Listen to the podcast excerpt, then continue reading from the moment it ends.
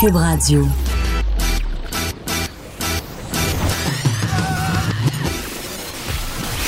Pour elle, il n'y a jamais de mauvaise question. De 13 à 15. Les effronter. Avec Geneviève Peterson.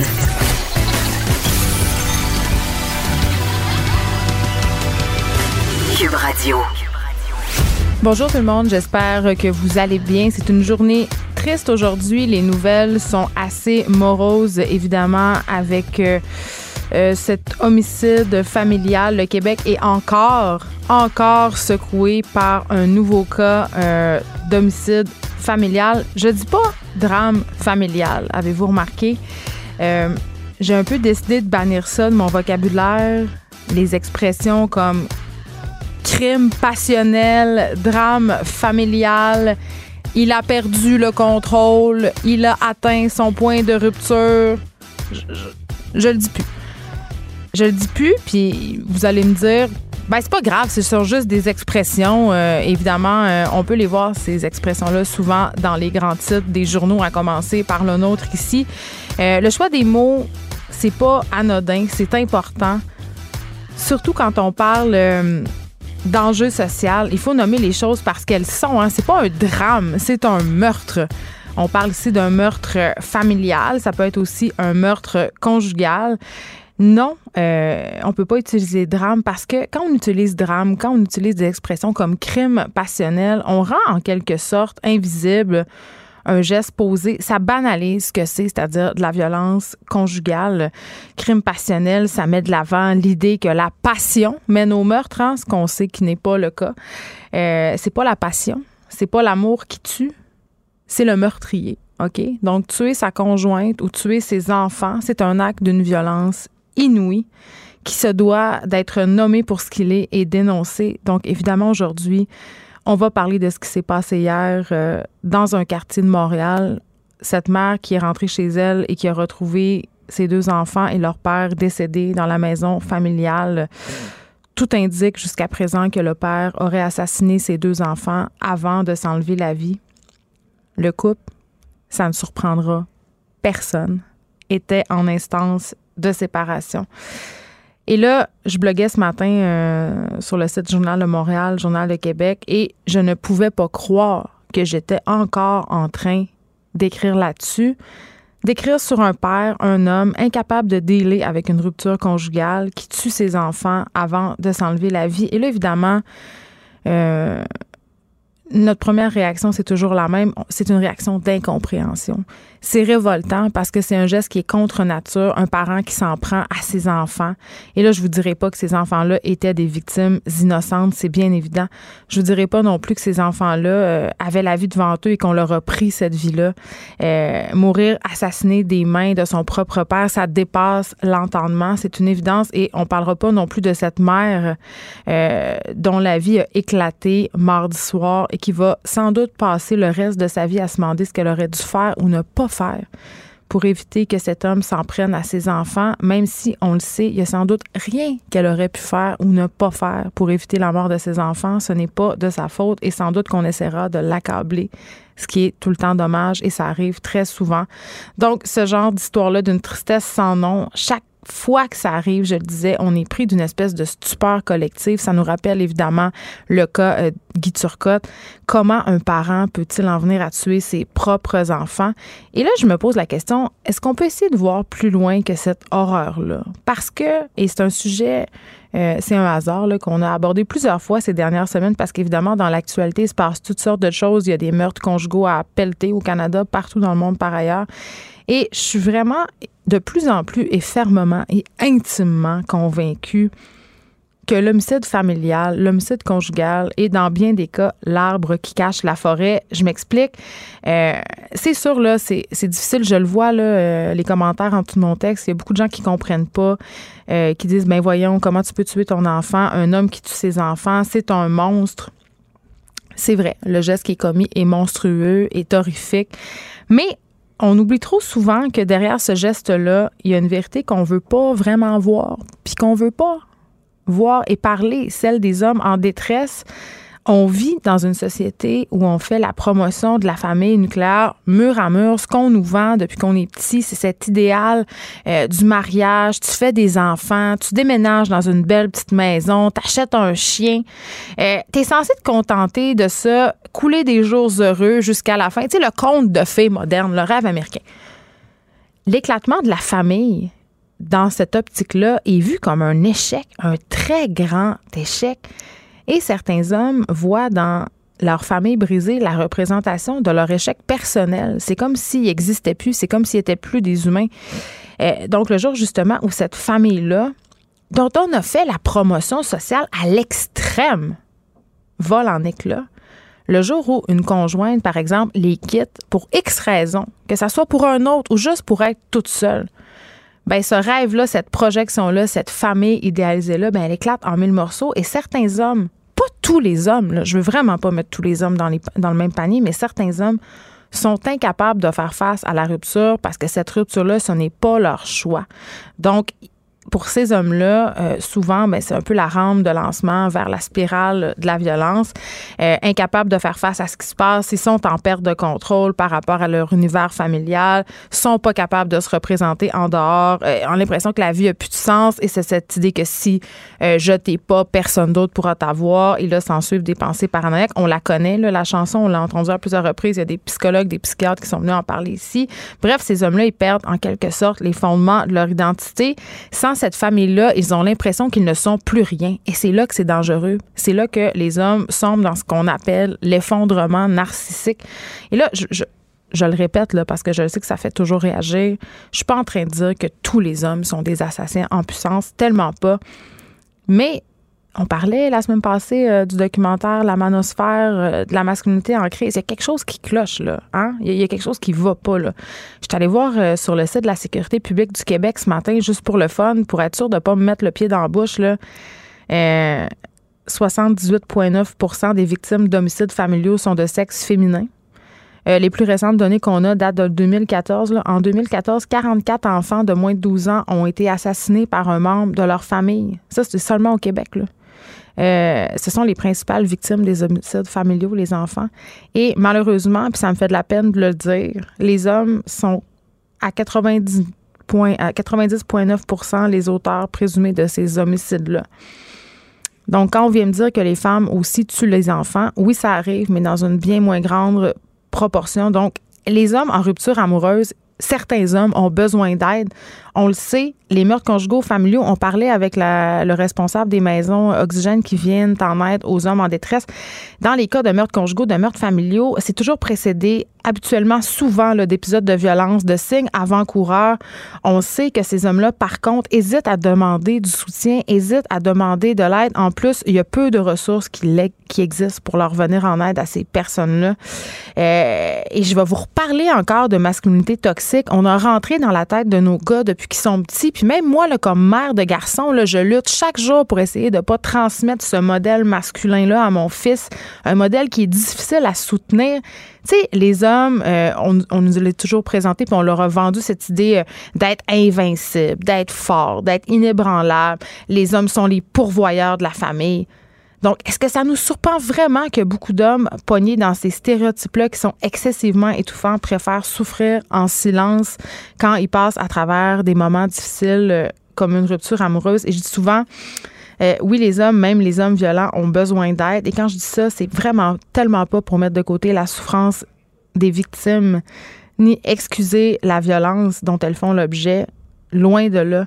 Mais je me dis toujours, si on accompagne ces hommes-là qui sont en difficulté, qui sont en détresse, on empêche souvent le pire de se produire. On empêche peut-être l'appel de cette mère au 911 mardi soir. Euh, cette mère qui a découvert ses enfants sur le plancher de sa maison. Pour moi, l'équation est assez simple. Si les hommes en détresse, les agresseurs potentiels obtiennent de l'aide et du soutien, ben il y en aura moins de victimes. Il y en aura moins. Tu sais. Et là, ce matin, quand, j'apprenais ça, quand, ça a commencé à défrayer la manchette, j'étais dans mon auto, j'allais porter mes enfants à l'école. Et là, évidemment, la radio jouait. Mes enfants ont entendu ce qui s'était passé. Ce qu'ils ont entendu, c'est qu'un papa avait assassiné ses enfants. Évidemment, pour eux, c'est absolument inconcevable. Ils se sont mis à des questions. Et là, je me disais, Colin, comment je vais leur expliquer ça? Mon fils a 4 ans, là. C'est pas comme expliquer ça à un enfant de 12 ans. Et je me suis dit, pourquoi on n'inviterait pas une psychologue aujourd'hui à l'émission pour nous expliquer un peu comment on devrait parler de ce type de drame-là à nos enfants. Ça peut être euh, évidemment les meurtres familiaux, mais aussi euh, des épisodes de terrorisme. Tu sais, quand il se passe des choses dans l'actualité qui sont perturbantes, qui font peur. Quand il y a des, il y a eu l'exercice de confinement aussi à l'école de ma fille la semaine passée. Vous savez maintenant, dans quelques écoles de la commission scolaire de Montréal, on fait des exercices où on, on essaie de montrer aux enfants quoi faire si un tireur ou un agresseur entrait dans l'école. Ça a suscité quand même beaucoup de questions à la maison. Euh, comment on fait pour parler de ce genre de sujet-là à nos enfants, l'actualité qui, dérange, qui fait peur. Aussi, euh, drôle de hasard, euh, les maisons d'aide et d'hébergement pour femmes victimes de violences conjugales ont émis un communiqué de presse, faisaient une conférence de presse ce matin à propos du manque de ressources. On aura Annick Brazo avec nous en studio. Elle est directrice générale de la maison d'hébergement pour elle des Deux-Vallées.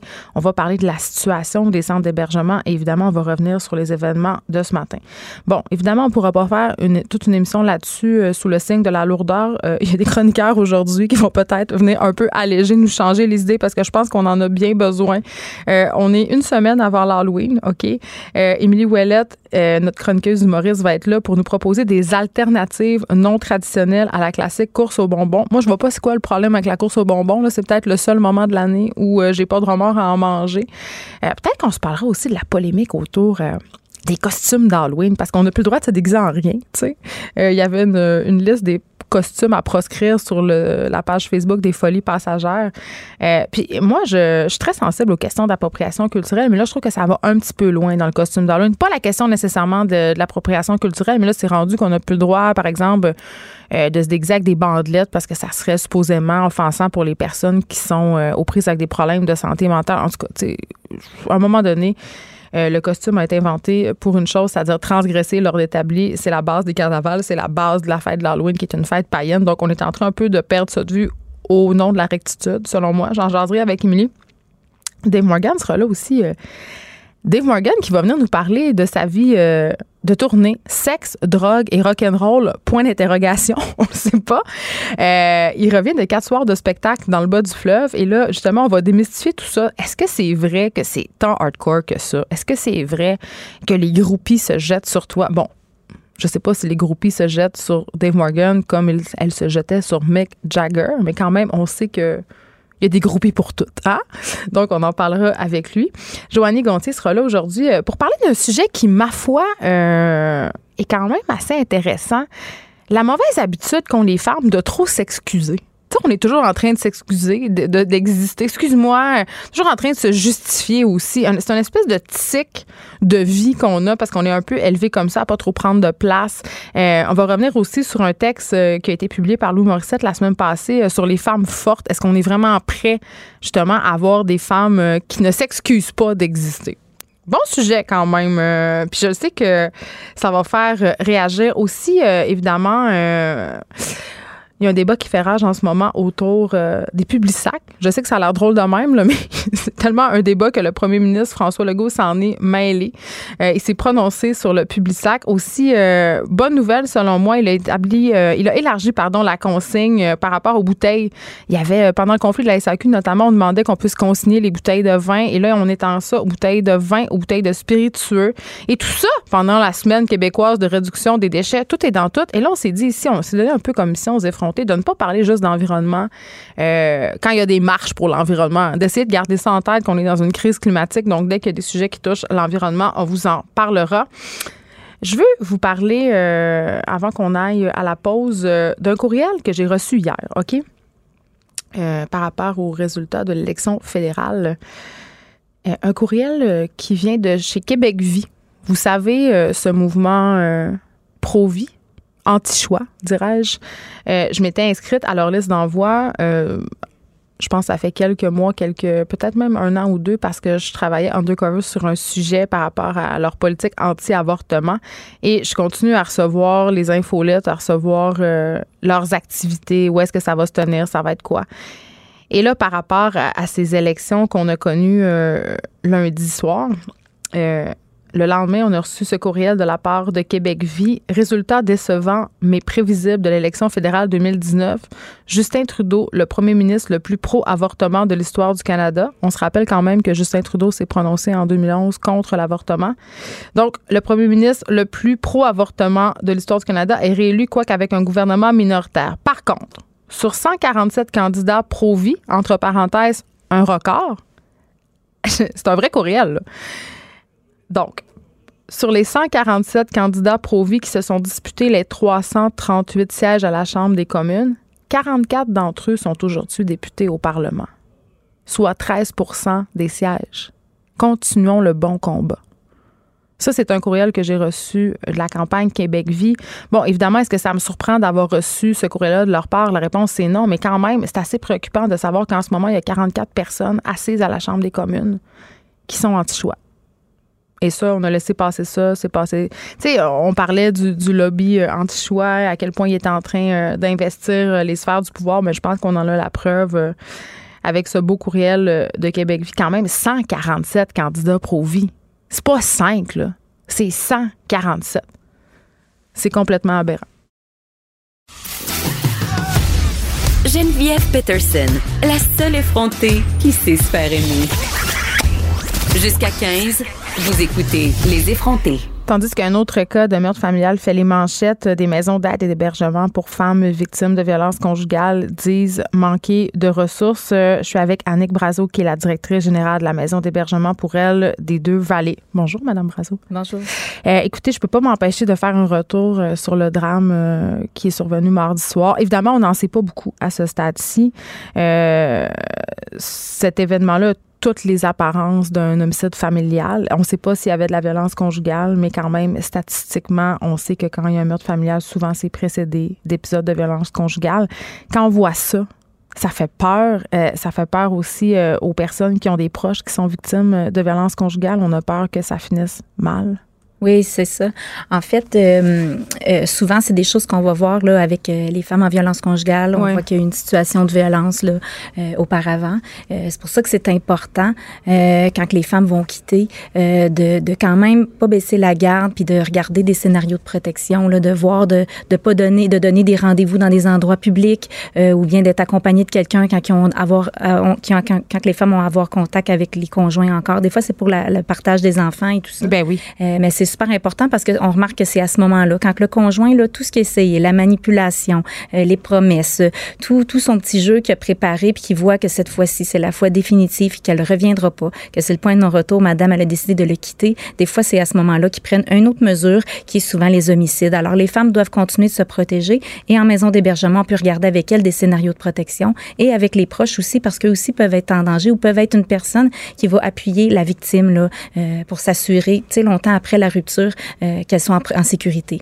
Vous sortez euh, aujourd'hui, Madame Brazo, pour euh, dénoncer le manque de ressources des centres d'hébergement pour les femmes. On le sait pour avoir parlé à, des victimes ici, puis aussi à des directrices de centres, que c'est un des facteurs quand même qui fait que certaines femmes vont rester dans un milieu violent parce qu'il n'y aura pas de ressources pour elles, surtout en régions éloignées. Oui, ben on le voit aussi à Montréal et à Laval, où il y a beaucoup de, de, de, demandes, mais aussi en région, vous avez raison, en Outaouais aussi, c'est une région où il y a beaucoup de demandes.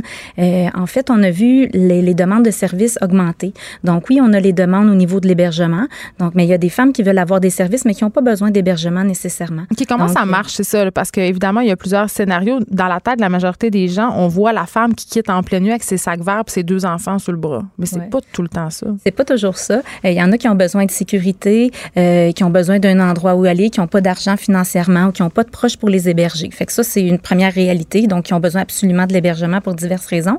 Mais il y a aussi d'autres femmes qui veulent pas venir héberger, mais qui veulent avoir notre soutien, notre support, qui ont besoin d'appui pour mettre fin à la violence, mais aussi euh, pour se reconstruire. Euh, donc, on peut offrir les mêmes services qu'on offre à l'hébergement. Donc, les faire des groupes, euh, des rencontres individuelles, ça peut être au téléphone, on peut les accompagner à la cour, au service de police. Donc, selon leurs besoins, on regarde avec les femmes qu'est-ce qu'elles ont besoin? Parce qu'il y en a, il y a des mesures qu'on peut mettre en place pour que les femmes restent dans leur endroit ou se retrouvent un autre logement tout de suite sans venir par la maison d'hébergement. Ça, c'est à leur discrétion. Dans quel, dans quel état généralement vous arrivent ces femmes-là? Euh, écoutez, il y a des femmes, euh, c'est sûr, euh, ils sont épuisées. Il y en a qui ont peur. Il y en a que ça fait pas la première fois. Il y en a que c'est un élément qui fait que cette fois-ci, la violence a été plus intense ou plus rapprochée. une fois qu'ils ont eu peur pour elles ou pour leurs enfants aussi, des fois, ça va être comme ça. Mais les femmes sont embrouillées, sont fatiguées, sont épuisées de, cette, de ce stress, de cette violence-là, de cette insécurité-là. Alors, habituellement, les femmes arrivent dans cet esprit-là. Et quand il y a des événements comme ça qui se passe puis que c'est médiatisé, est-ce qu'il y a une recrudescence d'arrivée?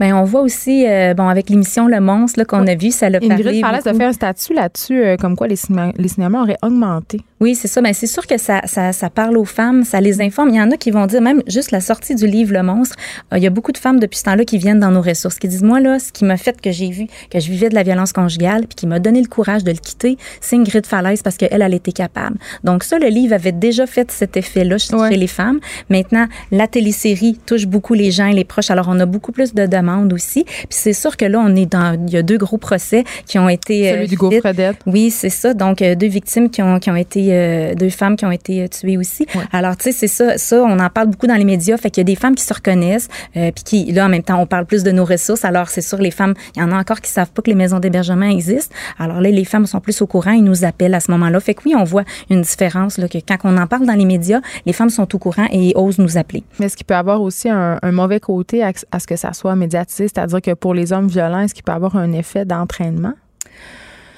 Moi, ça, je le dirais. Je ne peux pas, dire dans la tête des hommes comment mm. ça fonctionne. Euh, non, ça, j'ai aucune idée, mais je sais au moins au niveau des victimes, euh, ça leur dit qu'il y a quelque chose qui sont plus obligés d'endurer cette violence-là. C'est normal qu'ils en vivent puis qu'il y a des ressources pour les mm. aider. Tantôt, vous avez dit euh, pour certaines d'entre elles, ce n'est pas la première fois. Mm-hmm. Les gens ont de la misère à comprendre ça. Comment on peut retourner dans un, dans un endroit ou dans une relation où on est victime de violence? Oui. On dit que de 8 à, ça prend de 8 à 10 fois, souvent, les femmes avant qu'elles quittent. En moyenne? Oui, c'est ça. C'est ça la moyenne. Euh, écoutez, euh, des fois, il faut, faut, comprendre que la violence, elle est subtile, euh, que ça commence graduellement.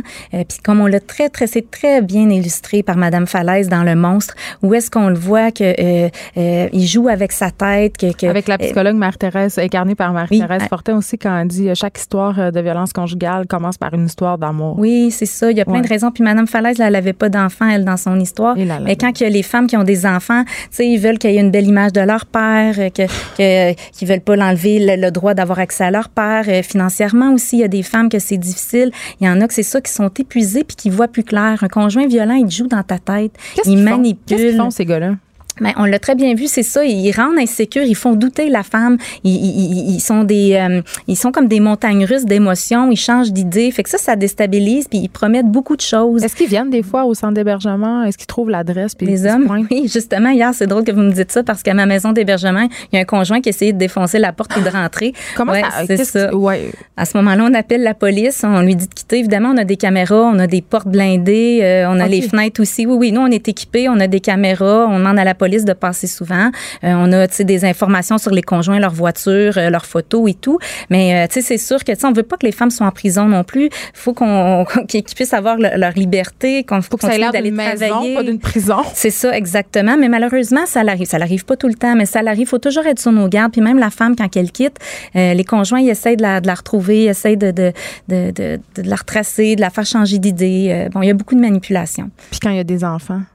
Ben c'est ça. Puis les enfants, ils ont le droit de voir leur papa. Fait que des fois, ça se passe justement quand on dit qu'il y a la violence post-séparation. Des fois, c'est le moment, là, c'est quand il y a l'échange des enfants. Même si on dit, allô, t'es Morton, échanger l'enfant, ben il réussit à, à, Mais comment la Cour peut octroyer des, une garde parentale à un père qui, qui tabasse sa femme? Parce que souvent, quand ils tabassent leur femme, ils tabassent aussi leurs enfants. La grosse mode qui est en ce moment, c'est de mode, dire... Ouais, la grosse mode, c'est de dire, c'est les deux parents euh, séparés qui ça fonctionne pas. Monsieur, il est violent avec madame, mais pas avec l'enfant. Nous, notre discours, ce qu'on dit, c'est que L'enfant, là, quand il, est témoin de ça, il entend, même si on pense qu'il dort, là, il mhm. entend les, les, les, coups, il entend la mère tomber par terre, il voit, il voit les marques, il voit maman pleurer le lendemain euh, ou avec des blessures. Ils sont témoins, ça les affecte, veut, veut pas, mhm. toute cette violence-là. Mais des fois, ils sont aussi impliqués. Des fois, le père le fait devant eux, le font à eux, ils leur demandent de faire des choses à leur mère. Fait que oui, les enfants, des fois, ils vivent, euh, ils vivent des choses là au niveau de, de la violence. Fait que ça continue. J'ai déjà vu des enfants enfants où est-ce que pendant la garde, l'échange de garde, c'était fait par une autre personne, mais dans le sac à dos, il mettait des notes euh, pour la mère. Où il disait, oui, c'est ça. Il disait, ta mère, c'est une ci, c'est une ça, elle m'a trompé. Ou jouer dans la tête des enfants. Puis là, la mère, après ça, reçoit ça. Puis, tu sais, c'est encore une façon de l'atteindre. Ta mère, elle a brisé notre famille, c'est à cause de elle. Pour effacer son geste à lui, lui, il est correct, il fait pitié les victimes et c'est maman le problème. Fait que ça, c'est des stratégies des conjoints violents. C'est de la manipulation qui continue même après la séparation. Alors, les femmes, là, elles doivent être vraiment fortes. Euh, c'est, ça continue après, mais ça continue après, mais faut, faut que les femmes, quand même, faut qu'elles pensent à elles, puis faut faut qu'elles continuent leur chemin pour être, être libres puis être en sécurité. C'est important. Depuis quelques années, on parle beaucoup de la violence psychologique. On en parlait moins avant, on voyait moins ça comme quelque chose de grave, c'est-à-dire on trouvait que la violence physique, c'était plus grave. Maintenant, est-ce que vous en voyez des femmes arriver chez vous qui n'ont pas été frappées, mais qui ont été battues psychologiquement? Oui, bien, ce qui est bien, en fait, dans un sens, là, c'est que notre sensibilisation a fonctionné parce qu'effectivement, c'est, c'est beaucoup relié à la violence physique. Il y a des femmes qui nous appellent, qui disent, ah, ben moi, je vis de la violence, mais il me frappe pas, là. Je suis pas battue, mais tu sais, euh, il fait ci, il fait ça. Exemple, est-ce qu'on peut donner quelques exemples? Ben, il y a tout, il y a la violence, euh, bon, euh, psychologique, de la traiter de non, bon, économique, c'est de, de, de, la garder dépendante financièrement. De la garder, d'empêcher de travailler, d'aller la voir, l'harceler à son travail, fait qu'elle fait, elle perd son emploi. Jalousie. Lui, lui demander, oui, la jalousie, de lui demander aussi de mentir aux impôts et tout ça, de pas payer les comptes. Fait après ça, c'est tout à son nom les billes. Puis là, ben quand elle veut elle le quitter, ben là elle a pas le choix, elle, a plus de nom. Fait que là c'est dur de retrouver un autre appartement quand ton nom est barré partout. Il y a des hommes qui les obligent à faire de, la prostitution aussi.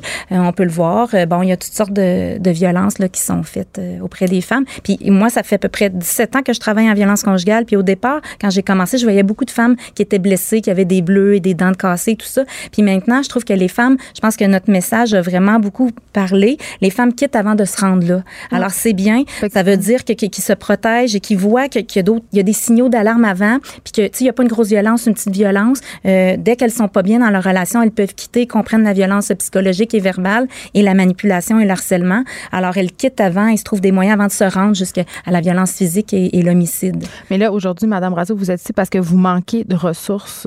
Euh, puis je sais pas si je me trompe, mais depuis la réforme Barrette, on dirait qu'il y a de moins en moins de services enfin offerts aux femmes de victimes euh, de violences conjugales. Mais en fait, euh, c'est ça. Il y a eu, il y a eu une réforme et puis il y a eu des petites coupures qui ont venu avec ça. Ça a fait euh, mm. les CLSC, ben les CIS, ils ont limité leurs services et aussi la DPJ auprès des enfants. Fait que nous, on s'est fait diriger la clientèle, les femmes et les enfants dans nos ressources. Puis c'est correct, c'est notre expertise, on est contente. Sauf que, ben nous, on travaillait déjà beaucoup avant, puis maintenant, ben, on a encore plus vraiment plus, plus de demandes dans les dernières années. Et là, nous, on manque de financement pour pouvoir être capable d'offrir les services. Ben, on demande plus de financement pour être capable d'offrir les services externes parce que là, veut, veut pas, on doit faire des choix. On va prioriser les femmes qui urgent, les femmes qui sont à l'hébergement. Mais il y a beaucoup de femmes qui ont besoin de services, comme je vous disais, externes, qui hébergent pas chez nous, puis qu'on n'est pas capable d'aller vers elles ou de les accompagner. Des fois, il faut le limiter. Des fois, est-ce que ça vous arrive de refuser l'accès en sachant très bien que cette femme-là euh, et cette famille-là est en danger? Oui, euh, oui, ça l'arrive. On est dans les trois régions, Laval, Montréal et l'Outaouais, où est-ce que souvent nos maisons sont pleines partout et que là, il faut redistribuer dans d'autres régions alentours pour pouvoir euh, protéger les femmes. Des fois, il y a des femmes ne veulent pas non plus aller si loin parce qu'elles travaillent et les enfants ont de l'école. Alors là, il faut regarder si est-ce qu'il y a de la famille, il y a des amis, est-ce qu'il y a des chambres d'hôtel, est-ce qu'il y a d'autres options en attendant pour qu'on puisse euh, continuer à les... On va intervenir avec ces femmes-là, mais qu'on puisse après ça les héberger quand on aura de la place. Mais oui, c'est une grosse difficulté, puis on, on, on demande l'aide de nos députés et, des ministères en ce moment pour nous aider à. Mais ce qui est super important, c'est que les femmes doivent quand même nous appeler parce qu'on peut trouver avec elles des solutions euh, vraiment pour les aider à quand même euh, en attendant qu'on ait de la place. En terminant, Madame Razo, j'ai une question qui moi, à chaque fois que je vois euh, une situation comme celle qu'on a vue mardi soir ou des situations de violence conjugale en général, je me demande tout le temps, mais où sont les proches? Où sont les voisins? Où est la famille? Où sommes-nous? Mm-hmm. Est-ce qu'il y a encore une espèce d'omerta? Comment Comment les familles sont-elles impliquées là-dedans? Comment on deal avec la violence conjugale collectivement en ce moment? Oui. Bien, écoutez, il y a plusieurs aspects à votre réponse, là, mais comme on l'a vu dans le monstre, la famille était très, très proche. Puis ça, c'est rare que, qu'on voit cette aide-là. J'aurais tendance à penser ça, oui. C'est très rare. Pourquoi? Il y a plusieurs raisons. Une des raisons, c'est qu'une des stratégies du conjoint, c'est de l'éloigner de sa famille, ses amis, ses collègues de travail. Il nous isole parce que comme ça, les autres t'aident pas, elles sont pas disponibles pour toi, puis ils vont pas dire, hey, tu penses pas que c'est un peu inquiétant, lui est comme ça. Tu sais, c'est même pas le doute dans la tête des Oui, il y a des signes, c'est ça. Fait que, tu sais, quand tu es tout seul, euh, chez toi, isolé, ben, tu as moins d'aide. Ça, c'est une stratégie des conjoints. Fait que oui. Il y a des proches aussi, comme on en a parlé tout à l'heure, les femmes, ils retournent, ils reviennent, ils retournent, ils reviennent. Il y a des proches qui comprennent moins euh, cette dynamique-là. Ils sont tannés. Ils sont tannés, ils sont impuissants, ils sont frustrés qu'elle ne voient pas. Euh, il faut être patient, puis il faut avoir de l'aide. Puis nous, on peut aider les proches dans les maisons d'hébergement à comprendre la dynamique. Vous avez vu dans le monstre le fait que l'intervenante a pu expliquer à la famille sa fait qu'il était plus patient, qu'il était là, puis qu'il l'aidait comme il faut. D'y mettre la pression à la femme, là, vous, tu le laisses, là, c'est fini. vous allez, vous y mettez une pression à se la mettre. C'est dur à, croire qu'elle continue de l'aimer. Oui, c'est ça, quand même qui se passe. C'est dur, mais c'est pas notre conjoint à nous. On comprend pas toute la manipulation. Il y a mm. plein de raisons qui font en sorte que la femme reste. Euh, mais il faut, faut être là quand même. Oui, il faut que les, faut que les gens soient disponibles euh, pour être là parce que c'est ce qui fait une différence en bout de ligne. Le support qu'on a quand on est tout seul, c'est une grosse montagne. Les femmes sont épuisées euh, psychologiquement. Alors, quand on a un appui de quelqu'un d'autre, sans forcer, sans menacer, sans menacer, il faut que tu le quittes absolument, mais d'être là, d'être disponible, puis mettre des doutes un peu dans la tête des femmes, les aider de voir mm. qu'il y a des solutions, les amener vers les maisons d'hébergement.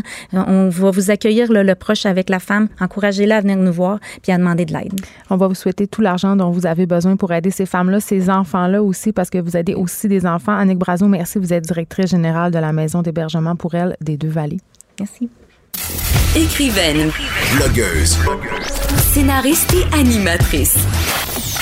Geneviève Peterson. La Wonder Woman de Cube Radio parle maintenant avec Nancy Doyon, éducatrice spécialisée et coach familial, parce que, évidemment, ce matin, j'ai vécu une situation que beaucoup de parents ont dû vivre. J'étais dans mon auto et là, on a entendu cette histoire euh, euh, d'homicide familial qui s'est déroulée mardi soir à Montréal et mes enfants, tout de suite, se sont mis à me poser des questions et je ne savais pas quoi répondre. Bonjour, Madame Doyon. Bonjour. c'est difficile hein, quand nos enfants, euh, aussi petits que des enfants de 3, 4, 5 ans qui entendent des choses ou nouvelles, que ce soit un drame comme celui d'hier ou encore euh, des attentats terroristes, tu sais, tous ces trucs-là, euh, on, on, dirait qu'on ne sait pas quoi dire pour ne pas les effrayer, puis en même temps, on veut préserver leur naïveté. Oui, tout à fait. Puis vous n'êtes pas la seule, euh, que, que, que, ça déconcerte ces questions-là. Euh, ben, je vous dirais, moi, la première chose à penser, et, et quand c'est possible, de tenir loin euh, les enfants de ce type d'informations-là. Donc là, on le sait, il y a eu un drame, il va, être, il va en être question beaucoup aux informations. Alors, je pense que euh, ça peut être pertinent pour les parents qui entendent de dire, OK, ben, euh, pour les deux, trois prochains jours, là, on va garder la, télé et la radio fermées quand les enfants sont là, surtout les tout petits, parce que leur pauvre petit cerveau, aller jusque vers l'âge de 9-10 ans, et, et, arrive pas à traiter l'information et à comprendre que c'est un cas isolé, que c'est que, que que ça arrivera pas euh, dans, dans, dans leur cours, dans leur maison. Euh, ils, ont, ils, ont, ils ont beaucoup de mal à comprendre la notion de risque. Euh, ben oui, Ils sont pas encore assez vieux pour comprendre non plus comment euh, quelqu'un peut se sentir dans une situation X. Là. Oui, c'est ça, parce que mon petit, je le disais tantôt, il a 4 ans et, là, mhm. évidemment, moi, j'ai pas fait exprès pour qu'il entende cette ben nouvelle-là. On roulait vers l'école de ma fille et là, c'est la radio qui joue. Bon, euh, c'est le bulletin de nouvelles et il l'entend. Mais lui, ce qu'il comprend, c'est un papa a tué ses enfants. Donc, dans sa petite tête, le premier réflexe, c'est est-ce que ça pourrait m'arriver? Tout à fait. Là, euh, ce que j'ai envie de dire aux parents qui justement auront des questions, la première chose à faire, c'est évidemment de les rassurer. Oui. Dire, écoute, non, non, non, euh, ça peut pas arriver à la maison. Tu connais papa, il est gentil, il ferait jamais de mal à quelqu'un, etc., etc. Maintenant, après, je pense qu'il faut surtout écouter, recevoir. Qu'est-ce que l'enfant pense? Euh, toi, qu'est-ce que tu en penses? Comment tu vis ça? Qu'est-ce que, aller au devant. ça te fait vivre? Non, c'est ça. Pas trop aller au devant, puis pas non plus se perdre dans des longues explications. Et, et ce que je m'étais pris en note, c'est faut, comme parent, faut faire très très très attention, surtout avec les petits, aux mots qu'on choisit. Alors si on dit, admettons l'enfant dit, oui, mais pourquoi est-ce que le monsieur a fait ça C'est exactement la, question que mon, mon fils me posait. ben oui, la meilleure réponse c'est on ne sait pas c'est difficile à comprendre. Parce que si, par exemple, je, dis, ben, le monsieur était malade, ben, l'enfant pourrait se mettre à avoir peur de papa quand il y a un rhume. je comprends. Les autres sont premier niveau, là. Ben oui. Si je me dis qu'il était malade dans sa tête, ben la fois où maman va dire qu'elle a mal à la tête, il pourrait avoir peur. Euh, avec les plus vieux, si je dis ben je pense que le monsieur était fou, ben là on risque d'induire une peur de tout ce qui est euh, personne un peu euh, étrange et bizarre. Si je dis ben c'est parce que le monsieur était très très triste, ben la journée où ils vont voir pleurer un adulte, va dire est-ce qu'il est à risque de me tuer? Les enfants, mm. c'est ça, prennent les choses au premier niveau. Alors la meilleure réponse à faire, c'est on ne sait pas mon cœur, c'est vraiment difficile à comprendre. Euh, ça doit être quelqu'un qui allait vraiment pas bien, là, puis qui avait, mais c'est difficile à comprendre. Mais oui, allez-y. Oui, allez-y, allez-y. Euh, mais pas nécessairement essayer de trouver une explication, parce que dans le fond, en fait, il y en a, y en a même pas d'explication. Hein. OK. Là, on se parle des petits, c'est une chose. Mais moi, j'ai deux autres enfants, 9 et 12 ans. À cet âge-là, on commence à réfléchir et il y a la fameuse cour d'école. Et là, moi, j'appelle ça le mm-hmm. gossiping de cour d'école. Moi, je le sais pertinemment que ce soir, à l'heure du souper, mes deux filles vont avoir des questions sur ce qui s'est passé et ça se sera parlé dans la cour d'école avec absolument toutes les élucubrations dont les jeunes adolescents et adolescentes sont capables. Comment on gère ça? Euh, idéalement, isoler les oreilles des plus petits euh, pour en discuter avec les plus grands, mais notre job est vraiment plus d'écouter, de recevoir, puis de rectifier peut-être l'information si euh, il, se retrouve vraiment dans des euh, dans des dans de l'information erronée. Euh, ça peut être une belle opportunité justement pour aborder avec nos enfants le thème de la violence conjugale, les limites qu'on met, euh, de, de, de ne pas tolérer les, les manques de respect chronique, les menaces, etc. Donc, ça peut être un bon moment pour faire de la sensibilisation avec nos grands, nos grandes, euh, et de vraiment clarifier l'importance d'aller chercher de l'aide quand ça va pas, quand tu quand tu te sens menacé, quand tu as peur de quelqu'un, ou quand toi tu vas vraiment pas bien et que tu as des pensées noires, l'importance d'aller chercher de l'aide. Fait que ça peut être un, beau moment pour faire. Oui, c'est ça. Pour faire de la sensibilisation, puis aborder des thèmes dont on parle rarement. Mais vraiment, le plus important, c'est, tu moi je dis, euh, euh, avec nos jeunes dans des situations comme ça, c'est une petite bouche de souris, donc on parle peu, mais des grandes oreilles d'éléphant euh, pour écouter davantage. On devrait écouter au moins six fois plus qu'on parle dans une situation comme ça. OK. Là, on s'est parlé de cette situation très précise euh, de ce père qui aurait tué ses deux enfants, mais élargissons un peu la discussion à d'autres types euh, d'événements dans l'actualité qui peuvent faire peur aux enfants. Je parle entre, euh, je pense entre autres aux attentats terroristes ou aux fusillades dans les écoles. Tu sais, la semaine dernière, ma fille, il y a eu cet exercice de confinement à son école. Mm-hmm. moi, mon réflexe d'adulte, ça a été de dire, mon Dieu, elle a dû avoir peur et je lui ai demandé si ça lui avait fait peur. Elle me répondu non. Mais j'ai l'impression que nous, les parents, souvent, on, on met le malaise au devant de celui de nos enfants. Ouais, puis en fait, comme parents, oui, des fois, on voit les choses pires qu'elles le sont, mais aussi comme parents, on déteste voir nos enfants souffrir, avoir peur, vivre un malaise, être triste. Euh, or, malheureusement, ben notre planète étant ce qu'elle est, on pourra pas toujours les protéger. Fait que, tu sais, parfois que notre enfant ait peur, exprime des craintes, euh, des inquiétudes, ça peut être sain aussi. Parce que c'est un peu comme ça qu'ils bâtissent leur force de caractère. Fait que, tu sais, l'exercice de confinement, ben, oui, il y a des enfants qui dormiront pas, qui vont mal dormir pendant trois, quatre jours après un exercice de confinement. Peut-être que pour la vôtre, ça n'a pas amené d'inquiétude, mais dans d'autres familles, oui. Euh, et c'est peut-être bien correct parce que euh, l'enfant après ça va revenir à sa vie normale, euh, mais il va avoir expérimenté d'être inquiet, d'avoir peur, et, et à quelque part en bout de ligne, ben quand il arrivera des situations réelles, il va peut-être être plus capable de les aborder et de les affronter ces, ces situations réelles-là, parce que dans la vraie vie, il va en avoir des drames.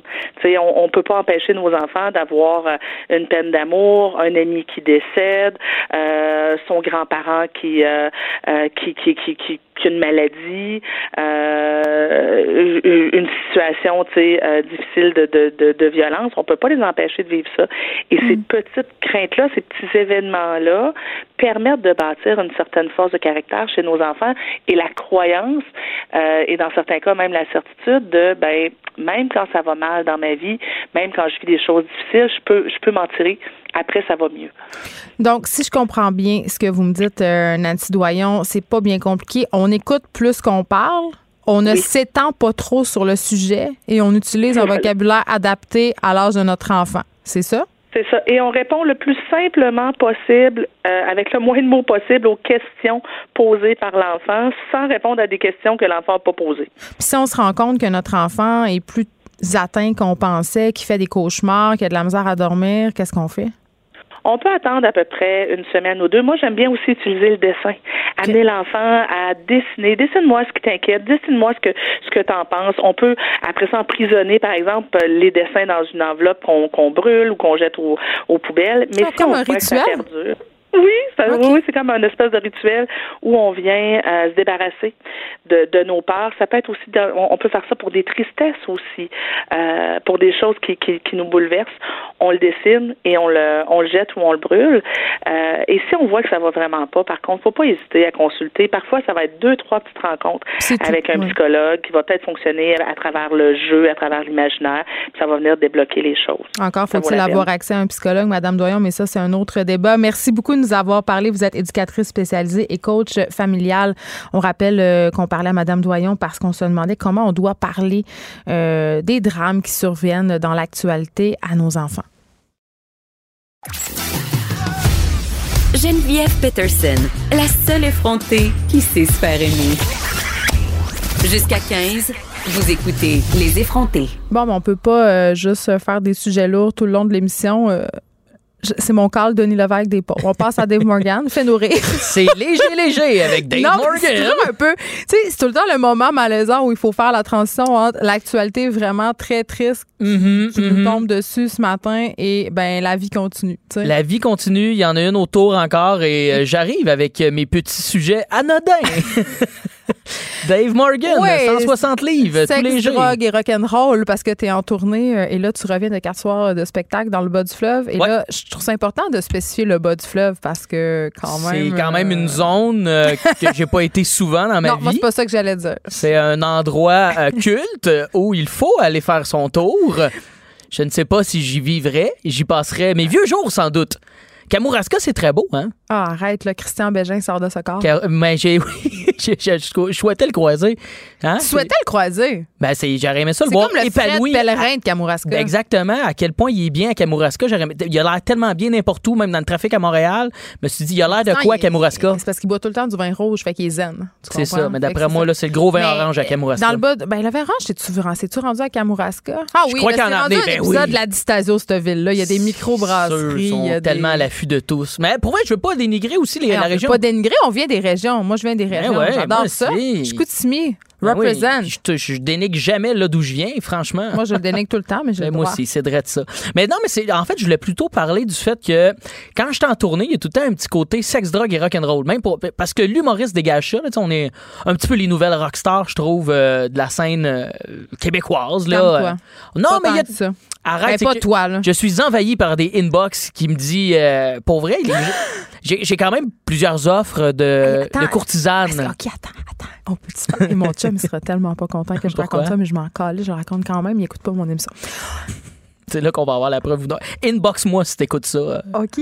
Pierre-Yves. Pierre-Yves. Je sais pas pourquoi j'avais le droit de le mentionner. On n'a pas dit son nom de famille. Il a, cette semaine, il a reçu un, dans son Instagram euh, un courriel, tu sais, ça commence toujours de la même façon, les, les, les mails de groupies, là. C'est genre, euh, salut, ça va? Mais les filles, absolument, euh, savent écrire ça va. Ils l'écrivent pas avec un, un, S. Quoi que cette, cette, semaine, j'ai reçu un courriel de Marilyn Canté, on la salue, qui m'a écrit ça va avec un S. Donc, euh, Marilyn. Ah, le pire, c'est que quand c'est collé. C'est ah, c'est ça, comme ça que ça s'écrit? Quand c'est collé, c'est drôle aussi, SAVA. Oui, non, c'est ça. Fait que mon chum reçoit ça, puis là, la fille, elle, dit, puis des fois, les gars, je pense, je sais pas si vous êtes un peu naïf ou juste épais, mais vous répondez un peu trop. Tu sais? Genre. moi, moi, ma blonde, elle est au courant quand je réponds, mais des fois, j'ai montré quelques messages, mais moi, je vois toujours comme un aspect de ah, ben, acheter un billet de mon show. C'est ça. Mais lui aussi, c'est comme. Il a de décevoir les gens. Il est comme, ben oui, ça va bien, merci euh, de. de... Puis là. Super corpo, là. Non, mais vraiment, écoute, tellement corpo qu'un moment donné, euh, en tout cas, quand, quand est venu l'offre, il a répondu, je me dois de décliner. J'ai dit, mais là, t'allais-tu répondre, veuillez agréer les, mes salutations distinguées? Tu sais, je veux dire, j'ai vraiment crampé. Mais ceci dit, la fille, elle, elle s'est pas arrêtée là. Elle a envoyé une petite vidéo. Ah ouais, hein? Qui était coquine ou. Euh? Elle était assez coquine. Elle était mhm. coquine, mais elle était aussi passive-agressive. Elle, s'était mis euh, une belle camisole. On voyait bien son poitrail. Euh, en, tout cas, ben, en tout cas, si tu veux rester avec ta blonde puis choisir le confort de. Hein? C'est ça. ah ouais, ah mon Dieu. Ben, moi, mais là, j'étais là, les filles sont game en temps. Vraiment, moi, je C'est comprends bon, les pas gars, euh, les de l'envoi. mais- Ben, moi, moi, j'ai j'ai des amis dans mon entourage qui le font avec euh, le, le consentement, bien sûr, Les euh, filles de la essayent de réception. jouer dans la tête. Mais moi, je, je peux pas croire que la personne qui reçoit ça va pas le montrer. Fait que je suis pas game. Moi, je suis pas game. Fait que je, ça, ce côté-là, parce que c'est un peu ça. Maintenant, le sexe, c'est sur les réseaux sociaux que ça se passe. Ah! à 13 ans. Ben oui. Écoute, écoute, je sais pas si t'es au courant, Geneviève, ça, ça cruise euh, sur Jamais les fait ça. Instagram. Jamais envoyé aucune photo de moi nue à personne. Moi non plus. Rien de tout ça. Même ma blonde, je pense même pas qu'elle a euh, mon pinou euh, dans son Ton- télé. ton quoi? Mon pinou. Tu veux dire ton pénis? Mon pénis. OK, OK. J'aime ça dire. Tu le dis avec un accent. Mon T'es pas pénis. capable. Dis-le normal. T'es donc bien complexe. Ah ouais. Pénis, toi. Il est pas capable. Ah, il y a T'es pas de tellement hein? immature parce que t'es t'es décrocheur. Il y a pas d'air. Il y a pas d'air. C'est à cause de ça. Ben, tout ça, j'essaie, je veux juste me remettre les pendules à l'heure par rapport à la vie de tournée qui est Bon. sex, drogue et rock'n'roll. C'est juste ça. Le sexe, oui, bien sûr, il y a des inbox, mais ça, il y en a à semaine longue, pas besoin d'être à tournée. Ouais, mais quand Puis t'es en encore là, je veux tournée, pas euh, des quand t'es fleurs. loin, tu sais, des- personne va le savoir. Exactement. Mais il y a des caméras partout. Mais il y a du sexe en tournée et le sexe se passe, je te dirais, sur euh, des sites où, euh, hum, genre, euh, le mot porn et hub sont suivis de Ah. OK, OK. Fait que tu On dirait que moi, je sais pas pourquoi, là, je m'assume là-dedans, mais quand que je... Mais tout le monde s'assume. Tout le monde se touche. Dans la vie, je, je- je le concède, mais quand je suis en tournée dans un motel, Mais là, une chambre d'hôtel, c'est faite pour ça. je me touche plus, bâtard. Ben, c'est sûr, il y a juste ça à faire. Il y, a, il y a vraiment juste ça à faire. Maner le câble, là, c'est platant. Moi, c'est c'est là, en tournée, je hein, me rappelle qu'il n'y a rien sur le Je te câble. comprends complètement. Tout le monde fait ça. Mon Dieu, il faut que j'efface du cookie en tabarouette quand Pourquoi je t'effaces tes cookies? Par réflexe de Ben quelqu'un qui fouille dans mon ordi. Mais on s'en fout. non, moi, j'ai peur des virus. Ça a l'air t'effaces. C'est mieux pour les... Non, Non. je peux laisser C'est ça. juste mieux pour peut-être si tu regardes. Ça, ça dépend. Si c'est creepy ce que tu regardes, peut-être que c'est besoin, t'as besoin d'effacer. Je euh, pense qu'en tournée, je vais un petit peu plus dans la, la zone... Euh, épelaille, qu'est-ce que je regarde là? Ah ouais. Je pense hein? je me permets plus Ouais, mais de... c'est un vortex. Oui, parce que plus t'en consommes, plus tu veux quelque chose que tu ne ferais pas et que tu sais, ça t'amène dans des émotions. mais à un moment donné aussi, je sais pas si t'es comme moi, mais des fois, t'es dans le vortex de la porn, puis là, t'es rendu que tu l'écoutes, puis c'est même plus pour te taiser. T'es comme, Chris, ils vont-tu aller là? Ils vont... C'est zéro excitant, là. c'est zéro comme, excitant, c'est de la Hey, ils curiosité. vont y aller, ils vont faire ça, puis là, t'es comme, ah, ah, ah. Ouais, Puis ouais, là, tu ouais, fais comme, ouais, bon. OK, bye, je l'ai vu. Là, t'es comme le. Tu vois C'est comme un freak show. Ça devient C'est un comme freak show. C'est vrai ça. Bref, le sexe, c'est peut-être ça en tournée. Le rock, le rock, c'est les lits d'hôtel. Les d'hôtel, le rock est là. Le rock Pourquoi? est présent. Tabarouette, moi, je, Moi, je En- crois pas à ça qu'ils lavent les couettes tant que Moi, ça. M'écœure. moi, j'ai passé ça, là. Je me T'apportes-tu ton oreiller? Jamais. Je Mon chum, il apporte son contrefous. oreiller. Il a 78 ans d'âge mental. Ah non, moi, Il a peur des acariens. trop été dans des motels cheap euh, Arc! pour ça. Il a rien. On dirait en plus, une légende urbaine, la punaise de lit en région. Il nous écoute vraiment pas, hein, juste à dire. Il m'aurait déjà texté 20 Ah non, il fois. nous écoute pas. Mais moi, toutes les fois, je pars en tournée, ma blonde a bien peur des punaises de lit. Fais attention, les vieux matelas. Mais il n'y a pas ça en, en région. Fait que lâchez-vous là. Moi, en tout cas, c'est jamais arrivé. En, ça, ça fait huit ans que je fais ma l'humour. valise dans le bain. Ah, c'est pas vrai. Les bains. Mais ça dépend, là, quand je vais dans un, J'ai un vu un vieux bain motel que- brun, j'ai peur. J'ai vu un bain avec une main brune euh, sur. On salue les gens de Rivière-Ouelle. Oh! Et- la- le housekeeping est slack en tabarouette dans ce coin-là. Et euh, sinon, le, le, le, le sexe, drogue et rock and roll, le rock, ben, le rock, là, comme je disais, c'est le matelas. le- le matelas, ouais. roll, euh, la, la route, beaucoup de routes euh, sans cesse. Et moi, ça, c'est. Qu'est-ce que tu fais sa route? C'est pas toi qui conduis, j'imagine? je- oui, là, je conduis. là. J'ai une voiture. Là. Je Mais je c'est- t'as pas un gros van de tournée conduit par un chauffeur? Non, pas encore. euh, je Ah! Non, c'est pas, euh, Ok, c'est pas possible comme- pour Dave Morgan. Je me rends toute seule à mes petits shows avec mon petit sac à dos et euh, nice. ma petite voiture. Mais c'est hot, tu peux faire des road trips, mettre toute la musique. Moi, j'aime ça. J'adore ça aussi, mais il y a un moment donné où ça tente. Mais en même temps, je me regardais récemment euh, d'un œil extérieur sur la route en train d'écouter les bébés Tu ne sauras jamais. Ah, c'est ça, c'est- Dans ma petite une playlist voiture, de euh, route? Oui, dans ma petite voiture hybride, il n'y avait rien de rock'n'roll là-dedans. Non, moi, il y a beaucoup d'Éric Lapointe sur ma. À côté. C'est parce que Éric Lapointe, une fois, Laurent Éric, Jalbert. Ça repart- Pour vrai, tu me parles une, une phrase d'Éric Lapointe, je, n'écoute pas tant que ça. Je la, je dis au complet, la tune. Ça m'imbibe, le cerveau enregistre rapidement l'Éric Lapointe. l'ép- l'époque euh, Roger Tabra, très, très fort. Il Roger était fort. Mais là, écoute, le... mon ange, j'ai les temps que je change, là. Les visages de mon Dieu. Tu sais, il y, a- il y a une couple de, hein? Il y a une Mhm. couple de chansons qui font le, le roi de la power ballade qu'Étienne, là. Tout Hein? à fait. Il, Bon. joue, il joue extrêmement dans, dans ces belles tournées-là. Donc, cette, cette vie de rockstar n'est pas vraiment présente dans la vie d'un humoriste. Ouais, mais moi, pour vrai, il y y a un truc que je pense, je suis un peu bad boy. J'aime ça. Là. C'est quoi, tu manges au Tim Hortons? C'est de quoi je, je voulais te partager parce que euh, des fois, tu m'amènes des diagnostics que j'aurais pas cru sur moi. Non, c'est que je m'ennuie pas, moi. Hey, je suis pareil à toi. Je, je peux être tanné d'être en tournée, mais je suis pas, je suis pas tanné d'être en tournée de comme, hey, je m'ennuie de mon monde. Je vais m'ennuyer de mon matelas, mettons, ou de mon confort euh, de la maison. Mais, tu sais, je vais jamais, comme on Je dirait, pas, m'ennuyer je de ma cherche blonde. une chanson d'Éric Lapointe. Je pensais que tu me cherchais un diagnostic. Non, c'est parce que là, je voulais. Non, je, je voulais qu'on écoute L'amour, j'en veux plus. Je- J'avais envie de- qu'on mette ça. Moi, cette va nous chanson-là, la mettre, c'est ma chanson ouais. préférée Je quand le j'avais sais. genre 8 ans. Je le C'est comme, sais. voyons, l'amour, t'en veux plus. T'as t'as même pas eu d'érection encore. Puis de l'amour, C'est sûr que t'en t'en veux plus. veux. Mais ça n'a pas de sens. En tout cas, fait que tu t'ennuies pas. Je suis content d'avoir dit érection alors tu vois que je suis capable. euh, Ben là, mon Ben, fils a 4 ans puis il a des érections. Il a dit, l'autre fois, il a dit à ma mère, c'était épouvantable. Il a dit, regarde, grand-mère, mon pénis, c'est absolument extraordinaire. Il monte. Puis là, ma grand-mère, ma mère était comme, oui, oui, Ernest, son pénis monte. Wow. Elle fait, mais ce qui est vraiment fou, c'est qu'il redescend. Et c'est là, y avez-vous parlé un peu de la gravité, ces choses-là? Ben là, ma mère, En fait elle, elle me laisse entre les mains. Tu comprends? Pas son pénis. non, c'est ça. Il faut, préciser ce bout-là. Là. Faut préciser que le bout n'est pas dans les mains directement. C'est le sujet. Calibine. Mais moi, mais moi, tu vois, ça, c'est. euh, je, je trouve ça délicat, des petites conversations de même avec mes enfants. J'ai pas d'enfants encore. J'ai hâte de voir si je vais. euh, Le, la- le bout sur la masturbation est toujours très, euh, très awkward, touché, puis il hein? arrive jamais euh, quand tu t'en attends. C'est Tu sais, sûr. c'est pas le moment où tu t'es genre, attends, tu te fais, hey, je vais avoir, on va aller prendre une marche dans le parc, puis elle va me dire, tu sais, non, non, c'est, tu fais l'épicerie, puis elle est comme, maman, là, l'autre fois, là, mon ami, Parc et, masturbation ne font pas bon ménage de toute façon. Ouais. C'est mieux de t'en éloigner de ce sujet-là. Oui, je pense parcs. que c'est vrai. Ouais. Oui, non, t'as raison. On salue. Joël. Mais euh, tout ça pour dire, je, Tu t'ennuies pas, je m'ennuie pas. Puis je me demandais s'il y avait, il y avait comme.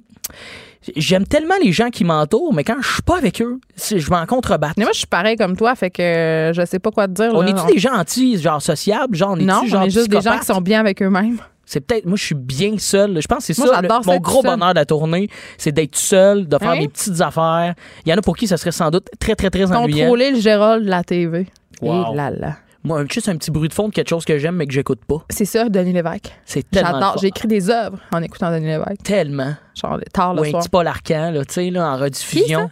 Ah, je peux pas le parler. Ah non, je peux pas dire ce nom, hein. Non. C'est Voldemort. T'es renvoyé. Je suis désolé. Euh, mais euh, non, mais c'est vrai que moi non plus, je m'ennuie pas. Je m'ennuie jamais. Je m'ennuie. Puis je- Parce que là, je vais leur dire, là, mais quand mes enfants sont chez leur père, je m'ennuie pas. Exact. Puis, tu sais, un enfant, je crois que c'est. Moi, mettons, quand je parle Oh, de ça, ma blonde n'est pas. déjà de haine, Ah de bon? Régent qui vient de rentrer. non, c'est Réjeanne. Je crois qu'un chum ou une blonde peut être jaloux, genre du fait tu fais ah je m'ennuie pas, ma blonde Ouais. est pareil comme moi là-dessus. Mais mettons t'as des enfants puis tu tu t'ennuies pas de tes enfants, t'es d'accord avec moi? Ben, c'est-à-dire, euh, je suis pas une ennuyeuse. C'est quoi le plus long laps de temps que t'étais séparé mettons de De mes des- enfants, Ouais. trois semaines. Ah, j'étais contente, des, j'étais contente de les revoir quand je les ai vus. J'étais en voyage. Puis, tu sais, il faut faire une distinction entre en- s'ennuyer et penser à. Mhm. Tu comprends? Tu sais, pendant ces trois semaines-là, j'étais pas en train de pas jamais penser à mes enfants. Je me disais, je me disais, ah, eh, tu sais, elle aimerait ça, telle affaire, ou je me demande qu'est-ce qu'ils font. Mais genre, il y a des gens qui ressentent de l'ennui, là, viscéralement, qui sont pas bien. Mhm. Euh, moi, j'ai vu des, j'ai des amis de filles que quand ils se séparent de leurs enfants, ils pleurent. Moi, je pleure de joie. Fait que. Eh non, c'est une petite blague. Mais c'est super sain s'ennuyer. En fait, je pense que Mais la moi, vie tournée, je m'ennuie de mon chum régulièrement parce qu'on n'habite pas ensemble. C'est très bon. c'est très bon, mais c'est ça. En fait, mon constat de les gens croient que la vie de tournée c'est rough pour un couple parce que je crois que si t'es ça jaloux, peut, oui. ça peut, là. Si, si tu t'en vas deux ans, tu sais, je veux dire, il y a des humoristes Ouais, ouais, là, mais là, qui sont pas, en tournée euh, 276 jours par année. Là, Je suis pas Adèle, là. C'est pas ça. Je pars. T'es euh, pas Adèle? Je suis pas Adèle. Colin, je suis déçue. Désolé, la gang de Cube, euh, je ne suis pas Adèle. Mais il y a de quoi de sain, de Ouais. s'ennuyer de la personne, de communiquer avec. Je crois que tout le monde devrait avoir des petites tournées dans sa vie de couple. Tout le monde devrait avoir à un moment donné. t'as ta vrai. petite- Va-t'en à l'hôtel, va te passer un Wally, ennuie-toi. Ben, pas de t'ennuyer, en fait. Juste reviens et redécouvre cette personne. Tu trouves ça fatigant, les amis high maintenance qui te demandent. euh, parce que, tu sais, on parle d'ennui. Moi, j'ai- des fois, j'ai des amis qui me disent euh, Tu m'appelles pas. Tu sais, comme je suis comme pas, je fais souvent pas les premiers pas. Ouais, Tu comprends-tu? je, je comprends tout à fait. Je- je- J'ai une amie comme ça. C'est euh, vraiment gossant. Je dirais pas. euh, On dira pas son nom. Je dirais pas son. Je veux juste dire son nom de famille. Euh, Maza. Euh, Ah, c'est une personne qui, qui est peut-être que vous connaissez ou pas, euh, qui est une ennuyeuse, elle. Sa mère quitte justement, elle part en voyage. Elle dit oh, Faut m'ennuyer de ma mère. On Ah, est moi, ma mère, je parle trois fois par jour au téléphone. Ben, elle, elle s'assume pleinement là-dedans, mais quand elle sait qu'elle va être loin physiquement de quelqu'un qu'elle aime, elle va verser des larmes quand elle part en vacances ou en tournée. Elle, la tournée, elle vit vraiment pas comme moi. Là, il y a de quoi de viscéral en dedans d'elle, de je m'ennuie des gens, faut qu'ils soient proches de moi. Je pense que c'est peut-être quelque chose de possessif là-dedans. Mais elle Elle a l'assume. clairement un problème. Elle l'assume pleinement, puis c'est beau de voir ça, cette espèce de... Moi, moi, je dirais que même sa vie de couple, euh, Euh, Parce que Oui, peut-être peut-être qu'elle en a une. Et euh, Ah. je suis en train de parler beaucoup trop de sa vie personnelle. Non, mais c'est correct, Mais il y a des On- personnes- que les gens du sac de chips sont à l'écoute. Oui, oui, oui. Il y, a des, il y a des moments dans sa vie où peut-être elle a rencontré des gens et que c'était peut-être nocif pour elle, par contre, de s'éloigner, mais en même temps, il faut que tu te mettes en danger à un moment donné. faut pas. C'est tout le temps des culottes de l'autre, là. Puis moi, je trouve ça très sain, les couples qui vivent. Non, il faut vivre sous la menace.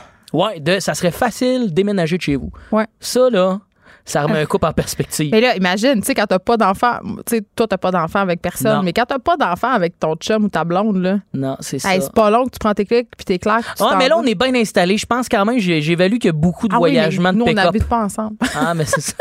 Il y a beaucoup de voyagements de pick-up. Ouais, je comprends. OK.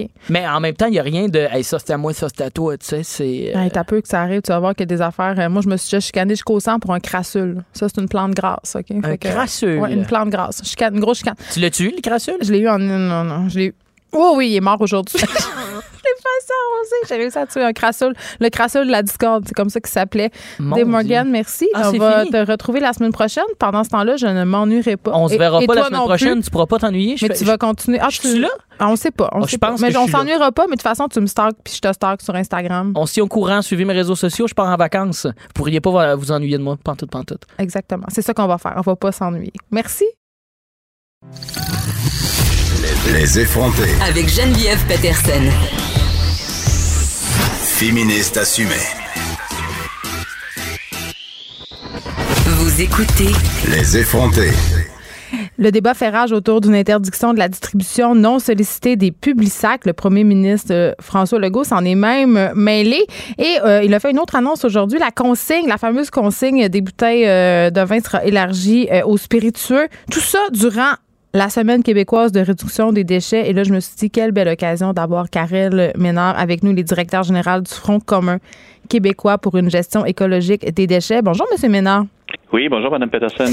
Écoutez, euh, le Publisac, on en a déjà parlé ensemble, c'est drôle, mais il est au cœur d'une controverse quand même qui suscite les passions. là. Les gens sont vraiment intenses à propos du Publisac. Certains l'adorent, d'autres le détestent. Et je veux juste qu'on rappelle euh, à l'auditoire pourquoi on est dans une espèce de controverse. C'est parce qu'il y a une personne, Charles Monpetit, qui fait pression sur la ville de Montréal pour qu'elle interdise à Transcontinental, donc la compagnie qui imprime et distribue les Publisacs, de le distribuer aux citoyens qu'ils n'ont pas demandé. Donc une question euh, de consentement et selon cette personne, selon M. Monpetit, seulement à Montréal, le Publisac générait 500 tonnes de déchets par semaine. Euh, vous, là, Monsieur Ménard, c'est quoi votre position par rapport au Publisac? Parce que moi, là, je vais être super honnête avec vous, je le sac au bac de recyclage dès qu'il est à ma porte. Il était là ce matin, puis c'est là qu'il s'en va ce soir. Ben, j'espère qu'au moins vous avez enlevé les circulaires qui sont dedans dans le sac de plastique au lieu Oui. de le mettre. euh, bon, ben il y en a énormément qui font comme vous. Euh, donc ça démontre qu'effectivement le Publisac euh, c'est pas nécessairement quelque chose que tout le monde veut euh, veut avoir à la maison, surtout si on le demande pas. C'est un petit peu, moi je compare ça un petit peu lorsque vous allez dans un magasin d'alimentation puis il y a une dégustation, il y a personne qui vous euh, prend euh, la main au cou pour vous enfoncer une bouchée dans la bouche. C'est-à-dire il faut que ça soit sur une base volontaire si vous recevez euh, des, euh, du courrier non sollicité, là, pas juste les publics, mais tout ce qui est courrier non sollicité, parce qu'il en existe beaucoup d'autres types de, de, de, de matériel promotionnel qu'on peut mettre à, à votre porte. Et c'est un petit peu ce que demande en fait Monsieur Monpetit dans son euh, dans, dans, dans sa requête et la commission de la ville de Montréal est un petit Mm. peu là- là- là- là-dessus, c'est-à-dire on on veut pas interdire les les publics-sacs ou les euh, les circulaires si on veut, mais on veut faire en sorte que les gens euh, pour qu'ils puissent recevoir euh, les demandent et que ce soit pas non plus, on veut pas que les gens euh, juste refusent les circulaires, on veut que les gens demandent la circulaire pour la recevoir. Donc c'est un petit peu une option de, de ce qu'on appelle en anglais de opt-in plutôt que le opt-out. Mais en même Euh, temps, euh, M. Karel Ménard, vous serez d'accord avec moi pour dire euh, que le Publisac, c'est un mode de publicité un peu désuet. On peut avoir tout ça sur notre téléphone maintenant. On peut faire du couponing en ligne, ce qui est bien moins dommageable pour l'environnement. Ben absolument, c'était ça, c'était un petit peu ma deuxième réponse que j'avais préparée. Donc euh, non, non, mais parce que c'est vrai qu'on est en 2019 là, pour paraphraser notre premier ministre. C'est-à-dire, euh, c'est un mode de, de, de, de- de communication d'un autre siècle ou même d'un autre millénaire. C'est-à-dire, il y a 25 ou 30 ans, lorsqu'Internet n'existait pas, ou à peu près pas, euh, oui, à la rigueur, mais euh, aujourd'hui, je pense que c'est un mode de communication complètement dépassé. Ça veut dire, oui, on peut l'avoir sur Internet, mais euh, quand vous allez chez Métro ou IGA, vous mm. avez déjà les circulaires du magasin qui vous sont comme distribués à la porte d'entrée. Ben, ce qui est tout aussi désuet, selon moi. Ben, absolument. C'est-à-dire, même les coupons se retrouvent sur le, téléphone intelligent maintenant. Donc, et c'est pas vrai que y a presque tout le monde maintenant a un téléphone intelligent. Donc, ceux qui l'ont pas pourront toujours mais les vieux, mettons, on pense tout le temps aux personnes âgées. Là.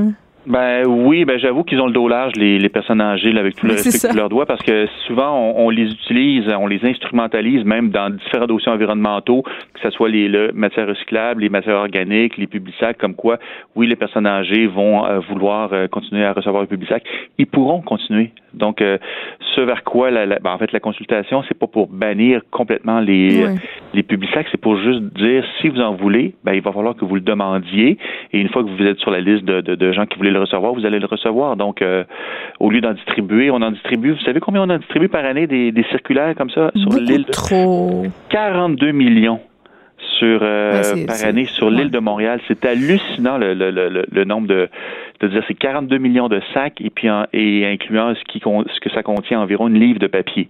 Oui, et là, François Legault rencontrait les PDG, évidemment, de Transcontinental, des produits forestiers résolus et de Cascade. Et là, on évoque souvent, quand il est question du public sac, euh, cette idée que c'est bon pour l'industrie du papier recyclé. D'ailleurs, euh, Cascade disait détourner chaque année des sites d'enfouissement euh, 3,2 millions de tonnes de papier et de carton pour produire euh, son papier recyclé. Est-ce que c'est un bon argument, ça?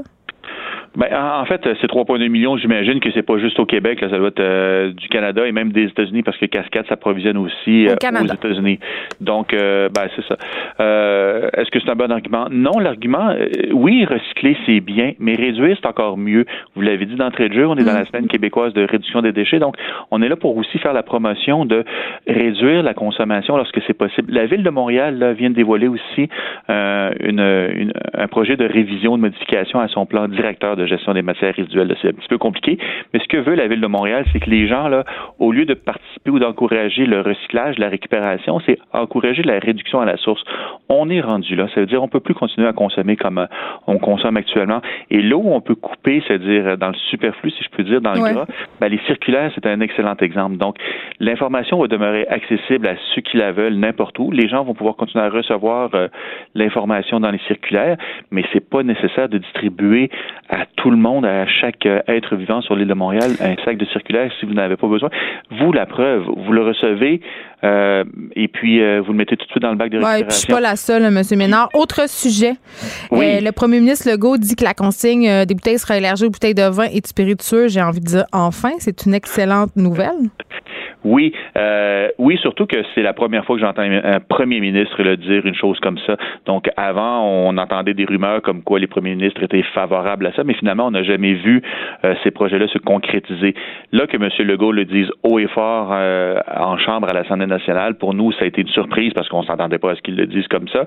Mais c'est une excellente nouvelle, effectivement. Le, par contre, le diable reste dans, les détails, c'est-à-dire c'est quand ça va être annoncé, de quelle façon ça va se, mm. se, se concrétiser ce projet de modernisation de la consigne, mais on est très confiant parce que les échos qu'on a, c'est qu'ils ont compris le message de la population, le, gouvernement en place, c'est que effectivement, ça n'a pas d'allure que les bouteilles de vin qu'on récupère dans le bac de récupération finissent leur vie plus souvent qu'autrement dans les dépotoirs.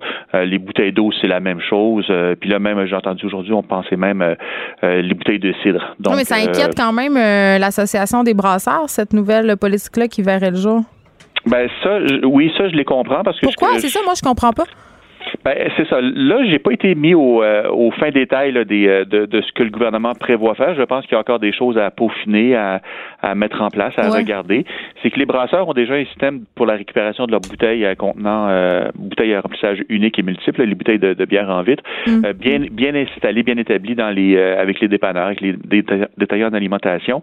Lorsqu'ils vont porter de la bière, ils reprennent les bouteilles vides et tout fonctionne. Et le, le, la rentabilité de, de ce système-là est tributaire au, en fonction euh, du, nombre de bouteilles qu'ils récupèrent. Donc là, si on a des centres de dépôt comme le gouvernement prévoit faire, où les gens pourront aller porter des bouteilles de bière, euh, les brasseurs ont peur que les gens euh, qui perdent la mainmise, si on veut, sur une certaine quantité de leurs bouteilles et que là, que leur système de récupération ne soit plus optimale et qui doivent éventuellement aussi retrier les bouteilles en fonction des contenants remplissage unique, contenants remplissage euh, euh, multiple. C'est un petit peu compliqué là, au niveau de la mécanique, mais euh, ils veulent pas qu'on touche à leur système de récupération. C'est un système privé pour la plupart, là, qui fonctionne bien. Je peux comprendre le- le- le- leur préoccupation, mais comme je vous ai dit, je suis pas dans le dans le secret des dieux au niveau de l'application. Je pense qu'on est encore à l'étape de du raffinement là, de la modernisation du système de consigne. Donc j'espère que euh, ces petits irritants là en, en devenir ou dont on parle là, vont être réglés parce que euh, c'est c'est plus que nécessaire que le système de, de consigne soit modernisé. Karel Ménard, merci. Vous êtes directeur général du Front commun québécois pour une gestion écologique des déchets. Ben merci à vous. De 13 à 15. Les effrontés. Bon, mon équipe est tellement attentive à mes besoins que, euh, vous savez, je reçois tellement, tellement d'affaires de livres à lire euh, et j'arrête pas de me plaindre que j'ai trois enfants, que j'ai pas de temps. Et ce matin, je suis arrivée ici, je disais à la blague euh, euh, au recherchiste de l'émission Frédéric Mockel que j'avais même pas eu 13 minutes à moi hier soir parce qu'il m'a envoyé une vidéo qui durait 13 minutes puis j'ai pas eu le temps de l'écouter. Et là, il me dit, ben, garde, moi, je viens à l'émission aujourd'hui pour te parler de podcast qui ne prennent pas de temps à faire parce que il est recherchiste à l'émission, mais il est aussi blogueur et passionné de podcasts. Frédéric Mockel, salut. Salut Geneviève. Écoute, t'es venu m'aider. oui, exactement. Mais en fait, quand tu Tu m'as veux dit que que me n'avais même pas 13 minutes Mais c'est vrai, c'est littéralement vrai. Je, je peux comprendre avec euh, les enfants, euh, le travail aussi, on est bon dans Le torchage. dans le milieu dans lequel on est beaucoup, on est euh, comment dire, on est toujours on si on veut. Euh, Ouais. On est toujours en train de regarder quelque chose, euh, de, de- de mettre l'attention ailleurs. Euh, donc je me suis dit, ben regarde, euh, pour t'aider, tu sais, à peut-être pouvoir écouter un peu de, de podcast. Je sais que t'aimes bien ça Ouais. quand, quand- ben, bien entendu, quand t'as le temps. Euh, ben je vais venir, euh, je voulais te parler en fait, te, te suggérer euh, quelques balados en français en fait qui durent vraiment pas longtemps, donc un 5 à 10 minutes, peut-être Des 15 gros quickies. des quickies si on veut bien parler en français. Euh, parce que tu sais, on s'entend aussi que en plus du fait qu'on n'a pas beaucoup le temps, Mhm. euh, on n'a aussi pas une grosse capacité d'attention ces temps-ci. hein, avec ça, euh, notre téléphone nous a pas beaucoup aidé euh, dans les dernières années pour euh, être habitué à s'asseoir, à écouter quelque chose, prendre prendre le temps. Euh, donc avec ces balados là, ben, c'est correct. Vous pouvez continuer d'être tout le temps pressé. Euh, ça va être vraiment facile à écouter. Euh, donc euh, puis avant en fait, avant de te présenter mes suggestions, moi j'ai un autre. euh, j'ai j'ai pas d'enfant, j'ai pas, j'ai quand même du temps. Je prends le temps d'écouter beaucoup des balados parce que bon, ça me passionne beaucoup. Sauf qu'il y a une affaire moi qui me fatigue beaucoup quand j'écoute des balados, c'est de me faire interrompre. Puis tu sais, mettons écouter un reportage de, mettons, je te dirais 40 minutes, mais par tranche de 10 minutes parce qu'il faut que tu fasses telle affaire, tel collègue ou tel ami a besoin de telle chose. Genre, tu sais, c'est très difficile de rester dans, dans l'univers dans lequel tu, tu, tu veux t'immerger quand tu écoutes un balado. Euh, donc moi personnellement, ces balados-là, c'est surtout pour ça. En fait, c'est pour me donner des petites tranches, être capable de, de, de commencer et de finir d'une traite. C'est vrai que c'est satisfaisant de ne pas être interrompu. Ben, ça répond au petit, euh, ça gratte euh, un peu notre manière de vouloir finir qu'est-ce qu'on commence. C'est Euh, du me time aussi. Très Ouais, il y a ça aussi, exactement. Donc, je vais commencer. euh, donc, on n'a pas beaucoup de temps. Euh, il y a, bien entendu, le balado en cinq minutes euh, qui est à Cube Radio. Bon, pour ceux qui connaissent pas, c'est euh, nos collègues, en fait, ici à Numérique, qui euh, produisent un balado, mais aussi une page dans le Journal de Montréal. Euh, c'est surtout des sujets qui sont... Ça euh, dure-tu cinq minutes? oui, ça dure cinq minutes. J'adore ça. C'est super. je m'aurais dit, bon, ils pourraient peut-être faire ça 10 minutes puis Non, juste faire concept. ils Non, ils font ça. vraiment 5 minutes. Euh, c'est des, euh, souvent des sujets scientifiques. Ça doit être super dur. Non, c'est super facile d'approche. En fait, c'est ça qui est le fun, c'est que c'est pas long puis c'est bien expliqué. Euh, puis en fait, ça te fait comprendre euh, par petite dose euh, des trucs que tu t'intéresserais.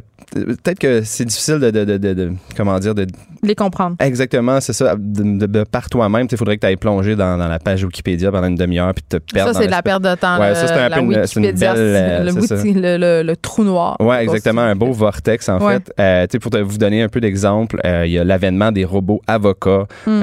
Pourquoi est-ce que les prix Nobel seraient désuets maintenant Il y a aussi euh, dernièrement qui ont fait un hommage à Clint, un chimpanzé euh, qui est mort en- dans les années 80, qui aurait beaucoup aidé la science. Tu sais, ça touche un peu à tout. Des fois, c'est plus Ah, c'est tout le ludique. temps intéressant. Des fois, c'est plus euh, sérieux, mais c'est vraiment une bonne façon, selon moi, de se coucher moins niaiseux le soir par petite tranche de 5 minutes. C'est pas un gros investissement. Donc, euh, ça, c'est sur Cube Radio. C'est en 5 minutes. Je vous conseille fortement d'aller voir ça. Euh, nos collègues travaillent très fort là-dessus.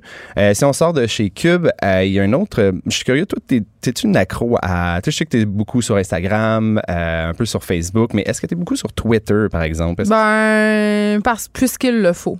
Oui, c'est ça. Pour le pas- travail, OK. Ouais. Mais t'es pas, t'es pas une fan de, de, de commencer à lire toutes les grandes conversations, les trending qui Ben, se font. des fois, euh, quand il y a des bons tweet fights, j'aime ça. OK. Donc, ben, donc ce, ce prochain euh, podcast-là va peut-être t'intéresser. Euh, c'est un podcast français qui s'appelle À dérouler. Euh, c'est fait par euh, Binge Audio.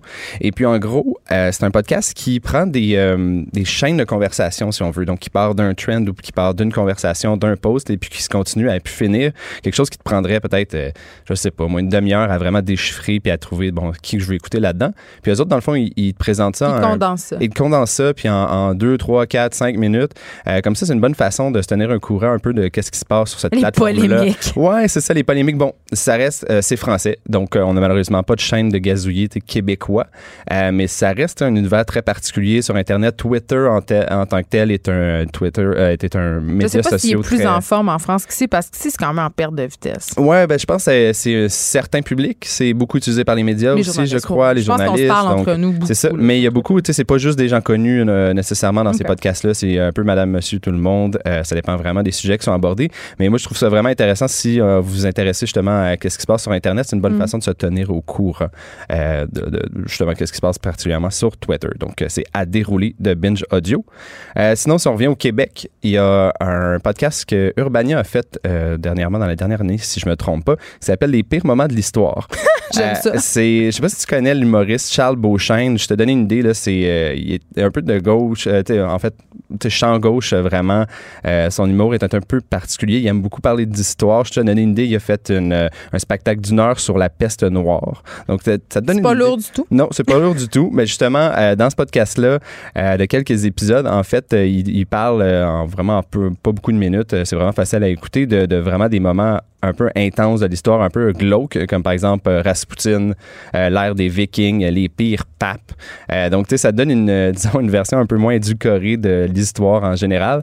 Euh, le seul point faible de ce podcast-là, selon moi, c'est qu'il y en a pas assez. En fait, il y en a juste cinq. Mais ça, c'est un, un bon, c'est une belle critique. Ça veut dire que t'en critique. prendrais plus. Oui, moi personnellement, j'en prendrais plus. Bon, je comprends que tu sais, il peut y avoir beaucoup de travail à mettre là-dedans, puis c'est pas nécessairement, je veux dire, on n'a pas autant les, par exemple, les ressources qu'on a besoin pour faire un podcast. Ouais. C'est quand même plus qu'on on pense. Les gens pensent qu'on fait juste euh, se mettre un micro euh, d'en face puis jaser pendant Non, ça, c'est les humoristes qui font ça. Ah, ça, c'est un autre, ça, c'est une autre chronique c'est que je te ferai un jour. Euh, mais oui, je vous le conseille fortement si vous vous intéressez un peu à l'histoire, puis si vous aimez l'humoriste Charles Beauchesne. Donc, c'est les pires moments de l'histoire. Ensuite, le prochain, c'est True Story. Ça, c'est vraiment un de mes préférés. C'est un podcast que j'ai connu quand j'ai commencé à écouter des podcasts, puis j'ai pas arrêté de l'écouter. C'est vraiment, c'est du 5 minutes qui te parle des personnages vraiment plus grands que nature de l'histoire. Mais c'est vraiment, ça parle de personnages connus, mais un peu moins connus, mais tout le temps qui ont une facette très intéressante. Par exemple, un, un homme qui a volé des millions de dollars en jouant à Monopoly. Euh, le pire scientifique de l'histoire, par exemple, ou euh, dans le même... Fait qu'un peu insolite. Oui, exactement, mais en même temps aussi, euh, par exemple, le, le dernier samouraï, ça parle beaucoup d'histoire. Est-ce des femmes? Euh, oui, oui, oui, il y a des fans comme par exemple... ma petite question féministe. Ben non, il n'y a pas de problème. C'est, c'est très legit. Euh, mais comme par exemple, un de ceux qui ont fait, je crois, il y a deux, trois mois, c'était par exemple une, une femme scientifique qui est un peu considérée comme la prochaine Einstein. Parce qu'on a Euh, reçu Martine Delvaux hier à me, à m'embrigader. c'est tu correct. Euh, non, non, il n'y a pas de problème. Mais c'est moi qui fais ta recherche, fait que je sais exactement de quoi tu parles à tous les jours. Donc, euh, ça aussi, c'est vraiment une bonne façon euh, d'apprendre l'histoire de, de vraiment, tu sais, ça se fait vraiment en pliant son linge. Tu en écoutes vraiment euh, 4-5, puis euh, c'est super facile à écouter. Ça s'appelle True Story de Bababam. C'est, c'est, c'est un peu difficile à dire, mais euh, c'est un, un podcast français aussi, donc euh, vraiment sur l'histoire et les personnages un peu particuliers à, euh, en fait, à connaître. Et puis une petite dernière, en fait, au Québec, que je suggérerais, c'est un podcast qui s'appelle Nos questions niaiseuses. C'est à Radio-Canada. Ouais, C'est, c'est très bon. Ouais, c'est Mathieu Pichette et l'humoriste Catherine Etier, ben, en fond, qui, moi, je décris ça comme il remue ciel et terre pour répondre aux questions que vous, qu'on s'est jamais posées, essentiellement. Ah non, c'est excellent. Pour vrai, c'est moi, vraiment- c'est dans la liste que tu viens de donner, c'est mon C'est préféré. vraiment inutile. Ouais. C'est vraiment, tu sais, pour donner euh, une Ah, idée à nos auditeurs. Incroyable. C'est vraiment rigolo la façon. On dirait qu'ils sont vraiment amis. Je sais pas s'ils se connaissent vraiment bien euh, dans- au quotidien, mais euh, ils ont vraiment une belle chimie. Euh, par exemple, ils parlent de combien d'amis euh, on a besoin dans vie. Euh, Est-ce que du carton, c'est- c'est-tu vraiment du papier? Est-ce que c'est quoi la magie de, de l'effaceur magique? C'est vraiment, comme vous voyez, le, le titre dit tout. C'est des questions niaiseuses, mais qui sont répondues de façon relativement sérieuse. Et puis, euh, dans ce cas-là, par exemple, c'est un peu plus long. C'est euh, environ 15 minutes. Minutes. Ben, je pense que je peux me dégager un petit 15 minutes. Ouais, tu penses? Ben, pourtant, pour ma vidéo d'hier, t'en avais pas 13. Fait qu'en tout cas, c'est correct. En tout cas, Cassé. euh, fait en gros, euh, c'est ça. C'est quelques suggestions. Euh, pour les auditeurs qui n'auraient pas eu le temps de noter nécessairement, c'est des suggestions que, en fait, j'ai écrit aussi dans mon blog sur les podcasts. Si je peux me permettre de me plugger moi-même. Sur la page du Journal de Montréal. Exactement ça. Tous les dimanches, j'écris un blog qui s'appelle Accro au balado. Donc, si vous vous intéressez au balado, allez lire ça. Puis le dimanche, c'est la meilleure journée pour écouter des balados parce qu'on peut le faire en pliant du linge. Exactement. Merci beaucoup, Frédéric Merci à toi. Les effrontés. Deux heures où on relâche nos bonnes manières.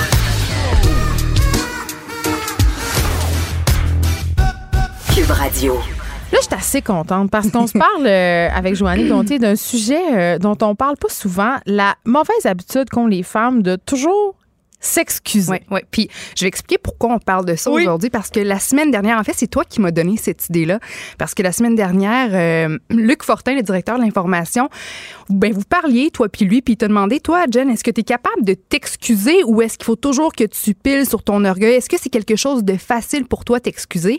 Après ça, toi et moi, on en a parlé parce que moi, je réalise que je m'excuse. Je veux dire, quelqu'un me pousse, je vais m'excuser. là. Tu sais, moi, je suis celle qui s'excuse toujours trop dans la vie. Ouais, mais ça, c'est une distinction à faire entre toujours s'excuser ou s'excuser parce qu'on a fait quelque chose de mal. Oui, mais moi, je mettons, quand je fais pas quelque chose de mal, je vais m'excuser pareil. Moi, je, je, je, je fais partie de la culture de l'ultra-excuse qui, qui, qui est typique, là, surtout euh, dans, dans- Chez les chez, les filles. Alors, Ouais. toi, je te pose la question d'abord, c'est quoi ton rapport avec, Ben, avec type d'excuse, Ben, est-ce que c'est facile pour toi? Ben, d'abord, quand tu commets une faute, est-ce qu'il faut que tu, ça, ça te prend tout ton petit change pour Non. aller t'excuser ou est-ce que te- tu te surexcuses tout le temps? Moi, que- euh, j'ai euh, une qualité et un défaut. C'est-à-dire, je je suis très impulsive, fait que souvent, euh, ben, il arrive des situations, je sais pas, moi, avec mon chum, je pogne les nerfs whatever, là, mais j'ai vraiment aucune difficulté à dire, hey, euh, excuse-moi, là, j'ai été vraiment intense, tout ça, non, non, non. J'ai pas. euh, non, moi, quand je, quand je fais quelque chose que je juge qui est too much, je n'ai aucun problème à m'excuser. J'en ai aucun.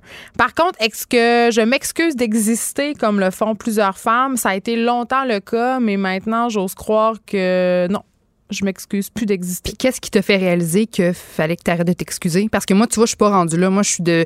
Moi, je me, mon chum, il me dit toujours arrête de te justifier puis arrête de t'excuser. Je me justifie beaucoup, par exemple. OK.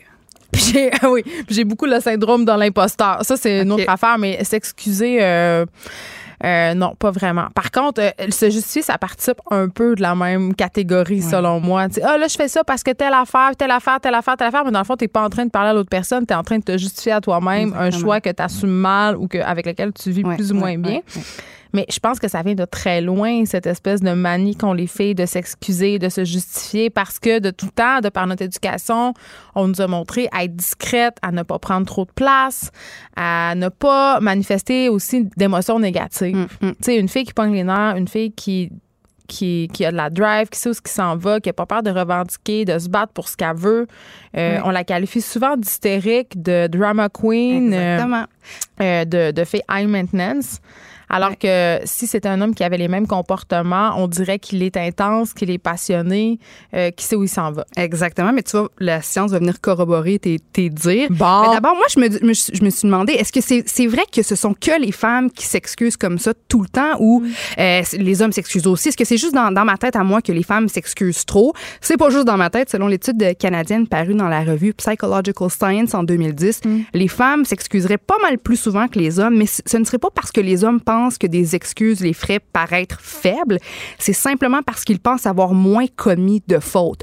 Donc, selon les hommes, pour eux, il y a moins de situations qui, leur nécessitent de, euh, de s'excuser, tandis que nous, les femmes, on, on- on- il y a- dans nos têtes à nous, il y a plus de situations dans lesquelles on se sent, on Ouais. se sentirait obligé de, de s'excuser. C'est ce que c'est ce qu'on nous dit euh, du côté du euh, de cette étude-là canadienne.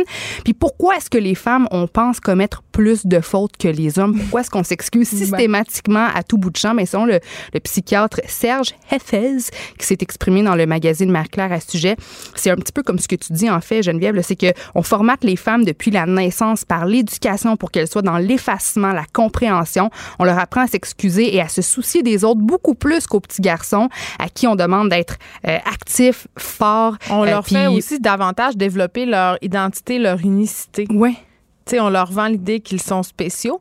Puis c'est drôle, hein? euh, souvent, quand je regardais de la télé-réalité, c'est con à dire, mais je trouve que les télé-réalités, c'est un bon laboratoire humain. T'as un échantillonnage assez intéressant de gens. Euh, puis que ce soit dans Star Academy, dans Love Story, dans OD, plus dans les télé-réalités de rencontres, il faut bien dire, peut-être moins dans Star Academy, mais les principales qualités que recherchent les candidats masculins, souvent, c'est une fille simple, une fille vraie, Ouais. une fille douce. Ouais. Tu sais, ça veut quand même dire quelque chose. Ben oui, parce ce qu'on s'attend des femmes. Une fille qui a de l'opinion, une fille qui déplace de l'air, va être perçue comme une, une casse-couille un peu. Tu sais, va être perçue comme une germaine, comme Ben, une c'est que les fille qui gars- moi, veut une des- control Il free. y a souvent des gars qui m'ont dit Toi, t'es cool pour être euh, ami, mais jamais je sortirai avec toi, ça doit être vraiment trop intense. Puis comment tu reçois ça? Mal la plupart du temps, ça me fait vraiment chier. Parce que ces mêmes ça. qualités, ces belles grandes qualités que t'as, toi, puis quand on les, on les retrouve chez les hommes, nous, les filles, on capote. Puis les hommes, entre eux, un, un gars qui est fort, qui est créatif, qui a des idées, qui a pas peur de, de, de, de donner, d'a- d'afficher ses couleurs, Ouais. les hommes trouvent ça hot chez les autres gars, puis les femmes, on trouve ça hot chez les gars. Ouais. Donc, je veux dire, moi, ça Mais chez les, que- chez les filles, c'est pas des choses qui sont perçues comme étant désirables. Ouais, ouais. Tu sais, ça a l'air donc compliqué être avec toi. Ça a l'air donc compliqué être ton chum. Tu dois péter des coches tellement souvent. Ouais. Ben que oui. tu pètes des coches souvent? Ben, pas tant que ça, honnêtement. Je, je, je vieillis aussi. Je, j'essaie de. Je relativise plus d'affaires. Mais, mais, mais c'est vrai qu'il y a vraiment une disproportion entre les perceptions. Vraiment, vraiment, vraiment. Puis il y a des comportements qui passent moins bien quand ils viennent des femmes. Puis je pense que ça vient de là notre propension, justement, à quand on. On a, tu sais, comment de filles j'ai vu aller négocier des augmentations de salaire en se justifiant, puis en, en, en s'excusant quasiment de faire bien leur travail. Mais tu vois, ma mère, ma mère est le meilleur exemple. Ma mère euh, a eu une augmentation de salaire. En fait, la même personne qui fait ben, la même job qu'elle, qui est un homme, lui gagnait plusieurs milliers de dollars, ben, plus que ma mère. Puis il faisait la même job, là, les deux, là, gars, filles, la même affaire pendant des années. Puis quand ma mère, elle a ça, est allée demander une augmentation. je l'aurais demandé mais, moi, je pense. ben, mais, mais c'est ce qui est arrivé, mais je veux dire, quand elle m'a raconté l'histoire, elle s'excusait puis elle justifiait, puis tu sais, elle n'est pas arrivée là euh, Ouais. confiamment en, en demandant ce qui lui, ce qui lui euh, revenait là, à la base, tu sais. C'est quand même quelque chose. Oui, j'avais envie que- de- qu'on revienne sur euh, l'édition du euh, magazine Vivero, l'édition d'automne, parce que Louis Morissette a écrit un super texte à propos de la femme qui prend de la, de la place, la, la femme qui dérange. Mm. Puis il a écrit qu'il faut pas avoir peur de donner justement de la place aux prochaines Fabienne Larouche, Monia Chokri et Mariana Mazza, bref, aux femmes qui dérangent. Et j'ai envie de le citer parce Aux que femmes c'est qui ont des grandes gueules. Exactement. J'ai envie de le citer rapidement. Alors, il dit, bon, ces femmes-là, elles dérangent car elles foncent, elles dérangent car elles ont une vision, elles dérangent car elles ne s'en laissent pas imposer. Et encore en 2019, une femme qui dérange, ça dérange davantage qu'un homme. Trop souvent, pour les mêmes agissements, l'homme est vu comme déterminé alors que la femme est considérée comme une hystérique, exactement comme tu disais. Il dit, faisons de la place à la femme qui dérange, celle qui fera avancer notre société et celle qui inspirera mes deux filles à ne pas s'excuser de vouloir atteindre leur plus haut sommet. C'est exactement Ben, ce que écoute, tu disais. C'est des belles paroles, tout ça, Louis. Euh, J'étais contente. Shout out to Louis. Non, mais j'a- j'avais partagé ce texte-là quand je l'ai vu passer euh, sur les médias sociaux. Sauf que moi, la question que j'ai quand je vais passer ce type d'affaires-là, c'est tout le temps, mais est-on vraiment prêt? Parce que hier, je recevais Martine Delvaux qui a écrit le livre euh, Le Boys Club et on peut pas quand même se mettre la tête dans le sable. Les postes de pouvoir, euh, en majorité, sont encore occupés par des hommes. Mais pas Euh, partout, parce que justement, dans ben- ce même texte de Louis Morissette, il parlait justement que dans le milieu de la télévision, si je prends l'exemple de TVA, là, ce sont des femmes qui sont à la tête de, de, de, de TVA, plus de femmes que d'hommes. Il donnait l'exemple de la... milieux féminins. Mais va en finance, pas va en politique. Ben- 19 de femmes ont été élues aux dernières élections. Ça, c'est sûr que, dépendamment des domaines, ça peut effectivement changer. C'est sûr qu'en communication, Le en milieu télé, les magazines, il y a- y, y de la fifille au pouce carré. Ouais. tu sais. Sauf que. Mais moi, ce qui, parlant de ça, moi, ce qui m'achale, c'est que, bon, il y a différents producteurs là, au cours des, des dernières années qui m'ont dit, si je prends l'exemple de TVA, de TVA, ils m'ont dit, tu fais attention parce que TVA, c'est rené par des femmes, puis sont, sont un peu bitch. C'est les... dis ça? Oui, oui. J'adore. Mais non, mais ce sont des, des producteurs pas à TVA. Là. Mettons, si j'avais une idée où je proposais un projet euh, à une compagnie de production Ouais. externe, puis qu'on voulait proposer à TVA ou faire un pitch, ou si moi, quand je travaillais à TVA, je voulais euh, avoir un meeting quelconque, on me mettait toujours. Puis c'est pas juste une seule euh, compagnie de production. Là. Ce ce sont différentes personnes à travers mon parcours dans, au cours des années qui m'ont dit attention, ce sont des bitches. Ah ben les filles à TVA vont pas aimer ça. Les boss à TVA sont, sont raides un peu, sont, sont boqués pas mal. Sont, ça entretient cette vieille, euh, ce vieux préjugé selon lesquels les, les filles en, entre elles euh, sont les ennemis des filles. Mais je pense pas que ça a juste rapport avec moi. Je pense que euh, c'est c'est la même chose avec les policières. Non, combien de fois est-ce qu'on entend les gars dire ah ben les policières sont bitch, sont bitch, sont sont plus sont plus tough, sont plus rough que les policiers gars. Euh, tu jouent au boss des bécosses plus que les que les hommes policiers mais c'est parce que tu sais je veux dire une, une femme policière pour être capable de de, de, de se montrer dominante entre parenthèses ben, elle n'a pas le choix elle a pas le choix d'être peut-être plus sévère qu'un homme policier. Parce pourquoi que tu penses que les producteurs ils disaient ça? J'en ai, ben, je sais pas, parce que j'ai jamais entendu ça d'un producteur masculin. J'en ai hmm. rencontré des producteurs, des, des boss en télévision hommes, puis ils étaient smart, ils étaient ouverts d'esprit, on pouvait discuter, on, on ils, me donnaient ses, ses, avis, etc. Mais à chaque fois que je devais rencontrer une femme, une cadre féminine, on me mettait en garde. Attention, Attention, puis je pense pas que c'est juste parce que moi je suis une fille, parce que j'ai entendu ça aussi. Puis c'était des, des gars qui allaient proposer des idées ou des, ou des projets, mais c'est ça qui me tanne en fait, c'est que les femmes qui sont en poste de pouvoir, euh, les femmes cadres, ben ce sont ce sont des femmes perçues comme étant des casse-couilles, des mal baisées, des bitches. Ça, je vous ben, regarde le traitement euh, médiatique qu'on a réservé à Geneviève Guilbeault, la ministre de la Sécurité publique. Ouais, ouais. C'est un homme qui avait fait ce genre de sortie. Je pense pas qu'on lui aurait réservé les mêmes qualificatifs. Bon, OK, on voit euh, clairement que, bon, selon même la science, il y a une espèce de, de double standard. Est-ce que euh, on peut-tu faire des affaires pour lutter contre cette ben, culture de l'ultra-excuse? Ben moi, je trouve que sur les médias sociaux, je sais pas si toi t'as remarqué ça aussi, mais il y a de plus en plus de comptes puis de hashtags qui invitent les femmes à arrêter de s'excuser. Je trouve qu'il y a vraiment de belles initiatives, il y a des beaux messages qui circulent. Puis aussi, ça fait quelques années qu'on voit différents, euh, bon, différentes initiatives, différents mouvements. Je t'en donne quelques exemples. Je sais pas si tu t'en souviens, mais en janvier 2016, il y a deux jeunes américaines qui ont lancé l'extension Gmail ou le plugin Gmail mm-hmm. appelé Just Not Sorry, qui s'adressait spécialement aux femmes. Donc, c'était conçu par des jeunes femmes pour les femmes. Les, hommes pouvaient utiliser ça aussi, mais c'était spécialement fort pour, les, hommes, mais conçu pour elles. Ouais, c'est ça. Puis donc conçu pour les femmes qui, sans trop nécessairement s'en rendre compte, euh, se, se, se s'excusaient trop par courriel. Dans les courriels, dans le milieu du travail, par exemple, sans nécessairement s'en rendre compte, s'excuser trop. Alors l'objectif de cette application-là, c'était d'éliminer cette tendance qu'ont plusieurs femmes à se dénigrer. Donc, celle qui écrivait, par exemple, euh, pardonne-moi, j'aimerais une clarification, désolé, je comprends pas, ou, ou pardon, j'aurais dû te répondre plus tôt, euh, toutes mes excuses, euh, je dois quitter mon enfant est malade, etc. Donc, quand l'application voyait ces espèces de formulations-là, ben, l'application Just not, Just Not Sorry soulignait en rouge les mots à éviter, puis par mm. la suite proposait des alternatives. Puis quelques semaines après l'arrivée de cette extension-là, il y avait déjà plusieurs milliers de téléchargements. Donc, je pense que ça a aidé quand même certaines femmes, ou au moins ça permis euh, à certaines femmes de se rendre compte qu'elles avaient ces formulations-là dans les courriels. Moi, j'en suis une, je m'excuse pour toutes là, dans mes courriels. Je suis fière de mon travail, j'ai pondu quelque chose d'un beau document, mais je vais toujours à quelque part m'excuser pour quelque chose. Là, Moi, je m'excuse tout le temps quand les gens arrivent chez nous. Euh, excusez, le ménage n'est pas fait. C'est pas vrai. Puis le ménage est trois heures. Oui, c'est ça. La maison, we speak and span. OK. Il y a des bienfaits selon la science de ne pas s'excuser, Joanne Gontier. Ben, en fait, attends. Ben, écoute, selon les chercheurs de, du European Journal of Social Psychology, refuser de s'excuser contribuerait à avoir une meilleure estime de soi, un sentiment de pouvoir et de contrôle. Donc ça, ce serait utile pour la femme qui a un manque de confiance en elle, qui s'excuse constamment sans nécessairement s'en rendre compte ou qui, comme nous, peut-être se justifie trop, le fait de mettre un break au nombre d'excuses ou au nombre de justifications qu'on donne, bien, ça nous permettrait de, d'avoir ce sentiment-là de pouvoir et de contrôle, puis d'améliorer notre estime de soi. Mais en même temps, on connaît tous cette personne-là qui ne s'excuse jamais je sais pas si t'en connais toi là, mais la personne qui va faire mille bêtises ou qui va, tu sais, qui va agir en, en imbécile, en épais, puis qui va jamais Moi, j'en connais. Hmm.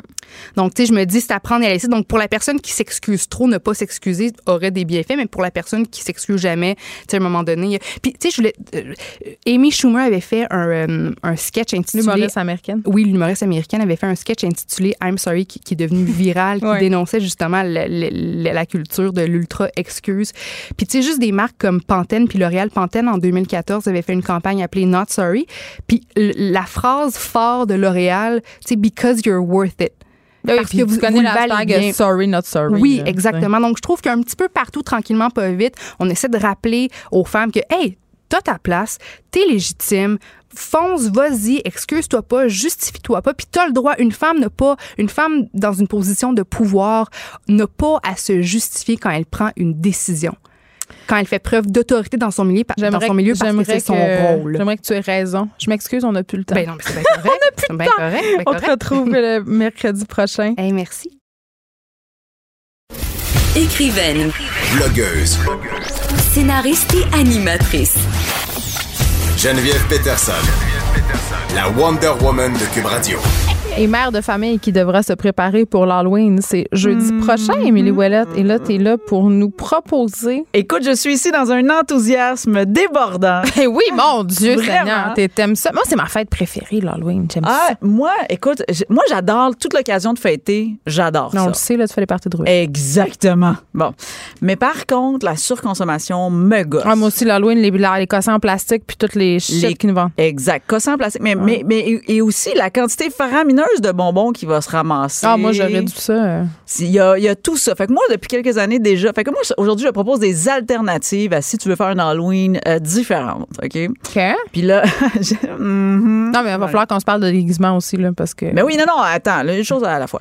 Euh, donc, on parle de la base de la surconsommation me gosse. C'est pas juste ça, c'est que moi, j'ai des, j'ai des principes dans la vie. Ça paraît pas tant. Non, ça paraît. Mais non, non, excuse-moi. euh, quand on te regarde marcher, on se dit, ah, c'est cette fille-là des principes. Excusez, Mais c'est ça ça. en onde. On a déjà sacré tantôt avec Dave Morgan. C'est c'est correct. Ah, ben là, Dave, il a, pas, il a pavé le chemin.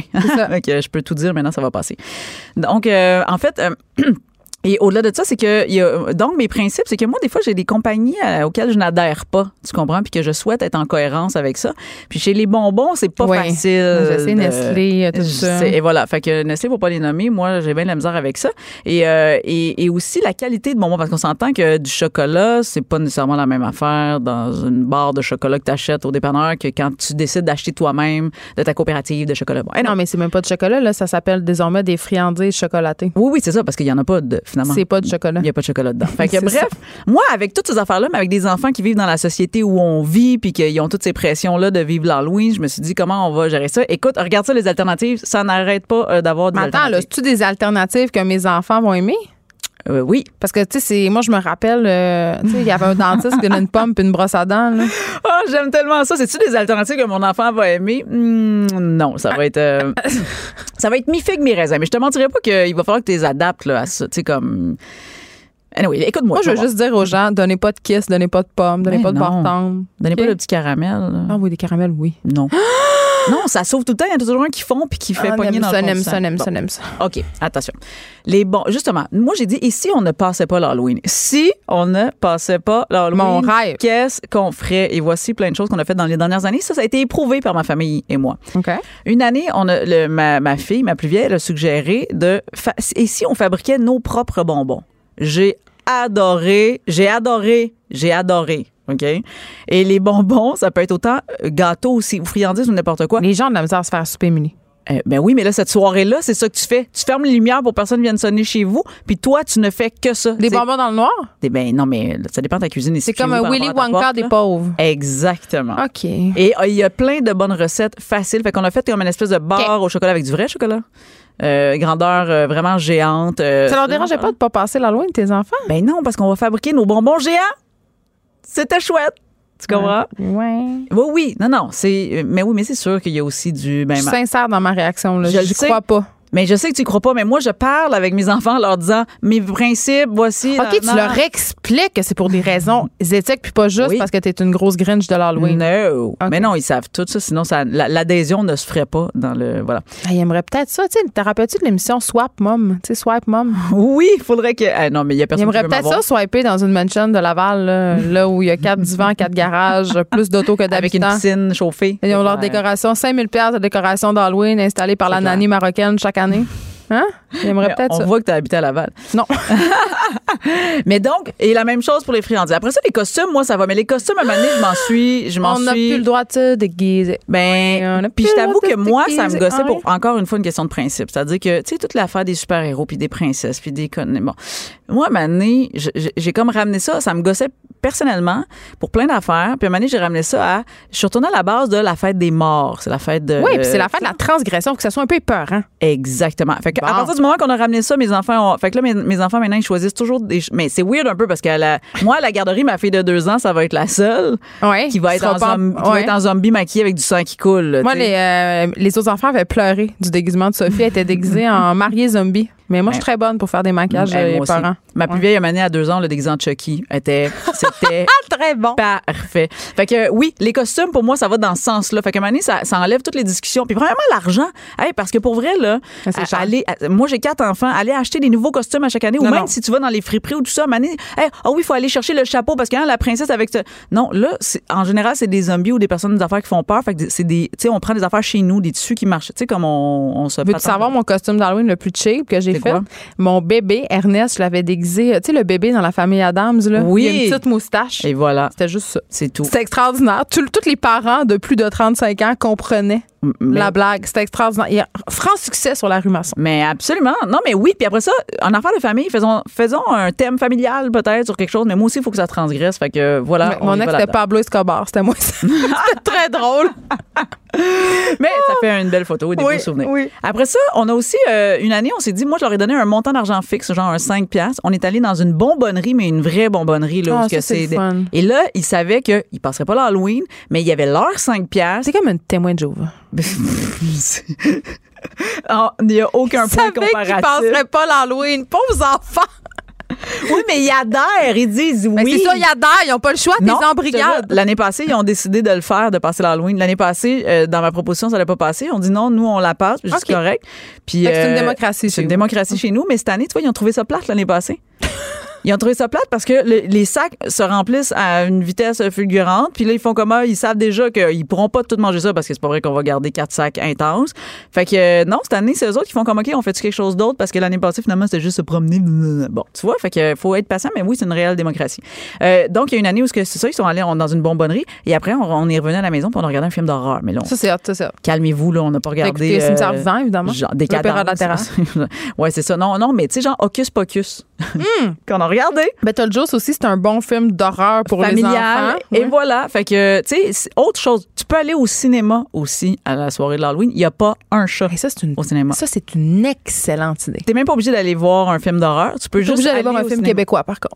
Ah, voilà. Non, mais pour vrai, moi, les fois où je suis allée, il y avait personne comme dans chez personne d'autre que nous dans la salle de cinéma. c'était peurant. Mais peurant. peurs, ouais. T'es assis, on est assis à des bancs là, différents. On est, pour vrai, c'est un trip aussi. Aller jouer au quai déguisé. Faire n'importe quoi déguisé, ça peut être le fun de faire juste comme une activité. On y va, on est juste weird parce qu'on est déguisé, mais on fait autre chose. Et là, euh, le clou euh, de mon truc aussi, c'est que des fois, euh, je dis à mes enfants, ben pourquoi nous, on s'arrange pas pour faire vivre une un Halloween aux autres et on a fait des maisons hantées. Ah, ça, c'est. On a fait trois versions de maisons hantées. Moi, j'ai un garage depuis peu et j'avais comme un, Ah oui, un non. désir de le transformer, mais là, c'est, trop, euh, c'est trop trop- un vaste projet pour cette année. Ah non, mais tu peux y aller Mais simple. Sais-tu pourquoi tu peux y aller Non, mais simple? il est plein de stock. Oui, mais c'est pour ça. Mais attends. OK, OK, OK. Tu, avant, fait que ton parcours, c'est que tu bandes les yeux de l'enfant qui rentre. Fait que lui, il voit pas que t'as tes pneus C'est déjà d'hiver beaucoup qui sont dans le coin. Ah, check, là, là, t'es de mauvaise foi. OK, d'accord. Puis ils se mettent ça sur les yeux, ils rentrent, puis t'as as juste besoin d'avoir une ambiance sonore. Musique de l'exorcisme. Des affaires qui font cric, cric, cric. Tu sais, genre, tu pognes des feuilles d'automne, nanana, je sais pas trop quoi.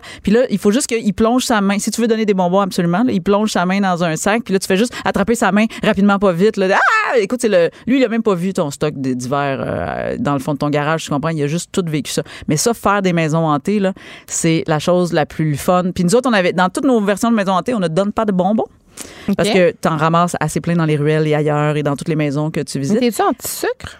Euh, non, je suis pas anti-sucre, je suis anti-consommation, Ouais. surconsommation. T'en- Ouais. Il y en a partout. Mais ce qui est le fun, c'est que, mais je te jure, la file d'enfants qui, Ben oui, quand ça. ils savent, après ça, ils, ils viennent pour Puis il y a la tout le maison. temps, euh, tu sais, quand tu passes l'Halloween, là, année après année, il y a tout le temps, on le sait, là. Hey, cette maison-là, ils font telle affaire. Puis là, tu sais, ça devient une attraction. ils capotent au bout. Nous, dans notre quartier, il y a des maisons où littéralement il y a des files d'attente. Mais oui. Des gens vraiment craqués, là, ils font euh, des ruelles hantées. Oui. c'est vraiment le fun, entre voisins. Euh, le centre communautaire aussi euh, sur la rue Lafont, dans Absolument, Rosemont. 16e et Lafont. Euh, ben, Lafont, Mais- entre euh, Laurier et... euh, Bon, là, euh, je sais que c'est pas toutes les personnes qui habitent à Montréal, on s'excuse, mais si jamais ah, mais vous en faire région un aussi. détour, Ouais, Ah, ben, oui, c'était ben, peur. hein. Oui, mais tu sais que dans plusieurs régions, euh, moi j'ai un chalet en En région, aussi. en même non, mais le centre comme. ils savent. Tu Hey, chez nous, on passait l'Halloween en char. Ben oui, parce que c'était trop loin. Quand on habitait dans le rang Saint-Joseph. Mais dans la plupart des centres communautaires de toutes les villes, ils font des initiatives comme ça. Puis là, rapidement, je te lance si tu fais, parce que c'est pour toi que tu vas faire une. euh, Gérer chez vous, passer l'Halloween, voir si tu as fait euh, ta maison hantée.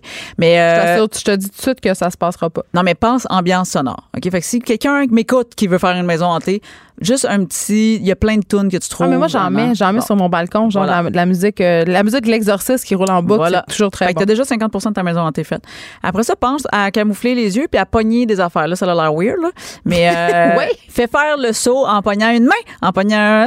ah, Puis, ah, s'il te plaît, juge de, l'âge de l'enfant qui est devant toi. Ça, c'est Hey, oui, affaire. ouais, là, c'est ça. Parce que près de chez moi, il y avait une maison hantée tellement épeurante, les petits-enfants pleuraient Non, des larmes. C'est ça. Là, c'est ça. Faut, là, faut que tu juges. C'est moi, dans ce cas-là, je deviens souvent plus. Quand, quand je vois les tout petits 4, 5, 6, 7 ans, même 8 ans, qui passent, puis que tu sais comme, oh, ah, Ils sont pas sûrs, là. Ils sont pas sûrs. Moi, je vais plus dans le, euh, le clown, genre, tu sais, le clown drôle. C'est-à-dire, le, le- on est là, OK, oui, il y a ça, mais regarde, je monte souvent les dessous de la patente. Regarde, c'est cette main-là qui sort, genre, c'est pas. euh, fait que là, ils se sentent quand même dans la patente, mais ils ont pas peur. Mais écoute, après ça, euh, 10 ans et plus, les ados, t'es. euh, T'aimes beaucoup les enfants, hein, Émilie? J'adore les enfants. OK. Euh, par propos des costumes dans Oui. OK. Euh, je sais pas si tu as vu passer le poste de Folie Passagère, qui est une, une- il nous reste pas beaucoup de temps, qui est une illustratrice, qui faisait le listing de tous les costumes qu'on n'avais pas le droit de porter. OK. Puis là, je parle. Non, j'ai pas vu. euh, tu sais, bon, évidemment, tous les costumes d'appropriation culturelle, Oui. je le comprends, là, les geishas, euh, les Amérindiens, Amérindiens, tout ça, se faire, euh, se peinturer une face, tout Oui. ça, c'est non. Mais il y avait des affaires, ça allait aussi loin que, tu sais, mettons, porter des béquilles, porter des bandelettes, tu sais, pour pas rire des gens qui, ont, qui sont malades ou qui ont des problèmes de santé mentale. J'étais comme, ben là, à un moment donné, l'Halloween, ça reste quand même une fête de Mhm. C'est transgression. de quelqu'un qui a une santé mentale? Mais je sais pas, c'est déguisé en folle, mettons. Ah, une folle non. qui sort de l'asile. Tu sais, comme Mm. toutes les espèces de, de codes des films d'horreur, tu sais. Ouais. Je me disais, est-ce qu'on va trop loin? Parce Hey, je ne que- sais pas, tu m'amènes ça, puis comme n'importe qui qui est, qui est dans ma place de privilège en ce moment, mon premier réflexe, c'est de faire comme, oui, on ça va trop loin, mais en même temps, j'ai pas fait l'effort empathique de me mettre de l'autre position. Tu sais, Ouais, dans le sens mais que on a fait, non, mais dans le sens que on le sait que pour les ethnies, puis pour, tu sais, aujourd'hui, on fait comme, ben évident. non. Mais moi, je me suis déjà déguisée en amérindienne. Geisha, amérindienne, tout Exact. le. Moi, j'aurais plus, en, en termes de costume, j'aurais plus envie de dire, ma fille, elle s'en va vers l'adolescence. Qu'est-ce qui Les va. petites slots. Exact. Là, tout ce qui est proposé sexy. ça, on n'a pas encore changé, ça. Là. Pour, tu sais, comme, pourquoi l'infirmière est encore de même? Pourquoi le, même, euh, le pompier? Pourquoi il n'y a pas de, de costume de médecin C'est Ah! juste des infirmières. C'est juste des infirmières, puis, mais, mais, mais ça va tout être slot, là. Ça, moi, ça, Slotty, ça, euh, je- je- j'ai je- participé aussi au party slotty du cégep. Là. Tu sais, On s'habillait en Catwoman. Là. Mais c'était quoi nos autres options? Il n'y en avait pas.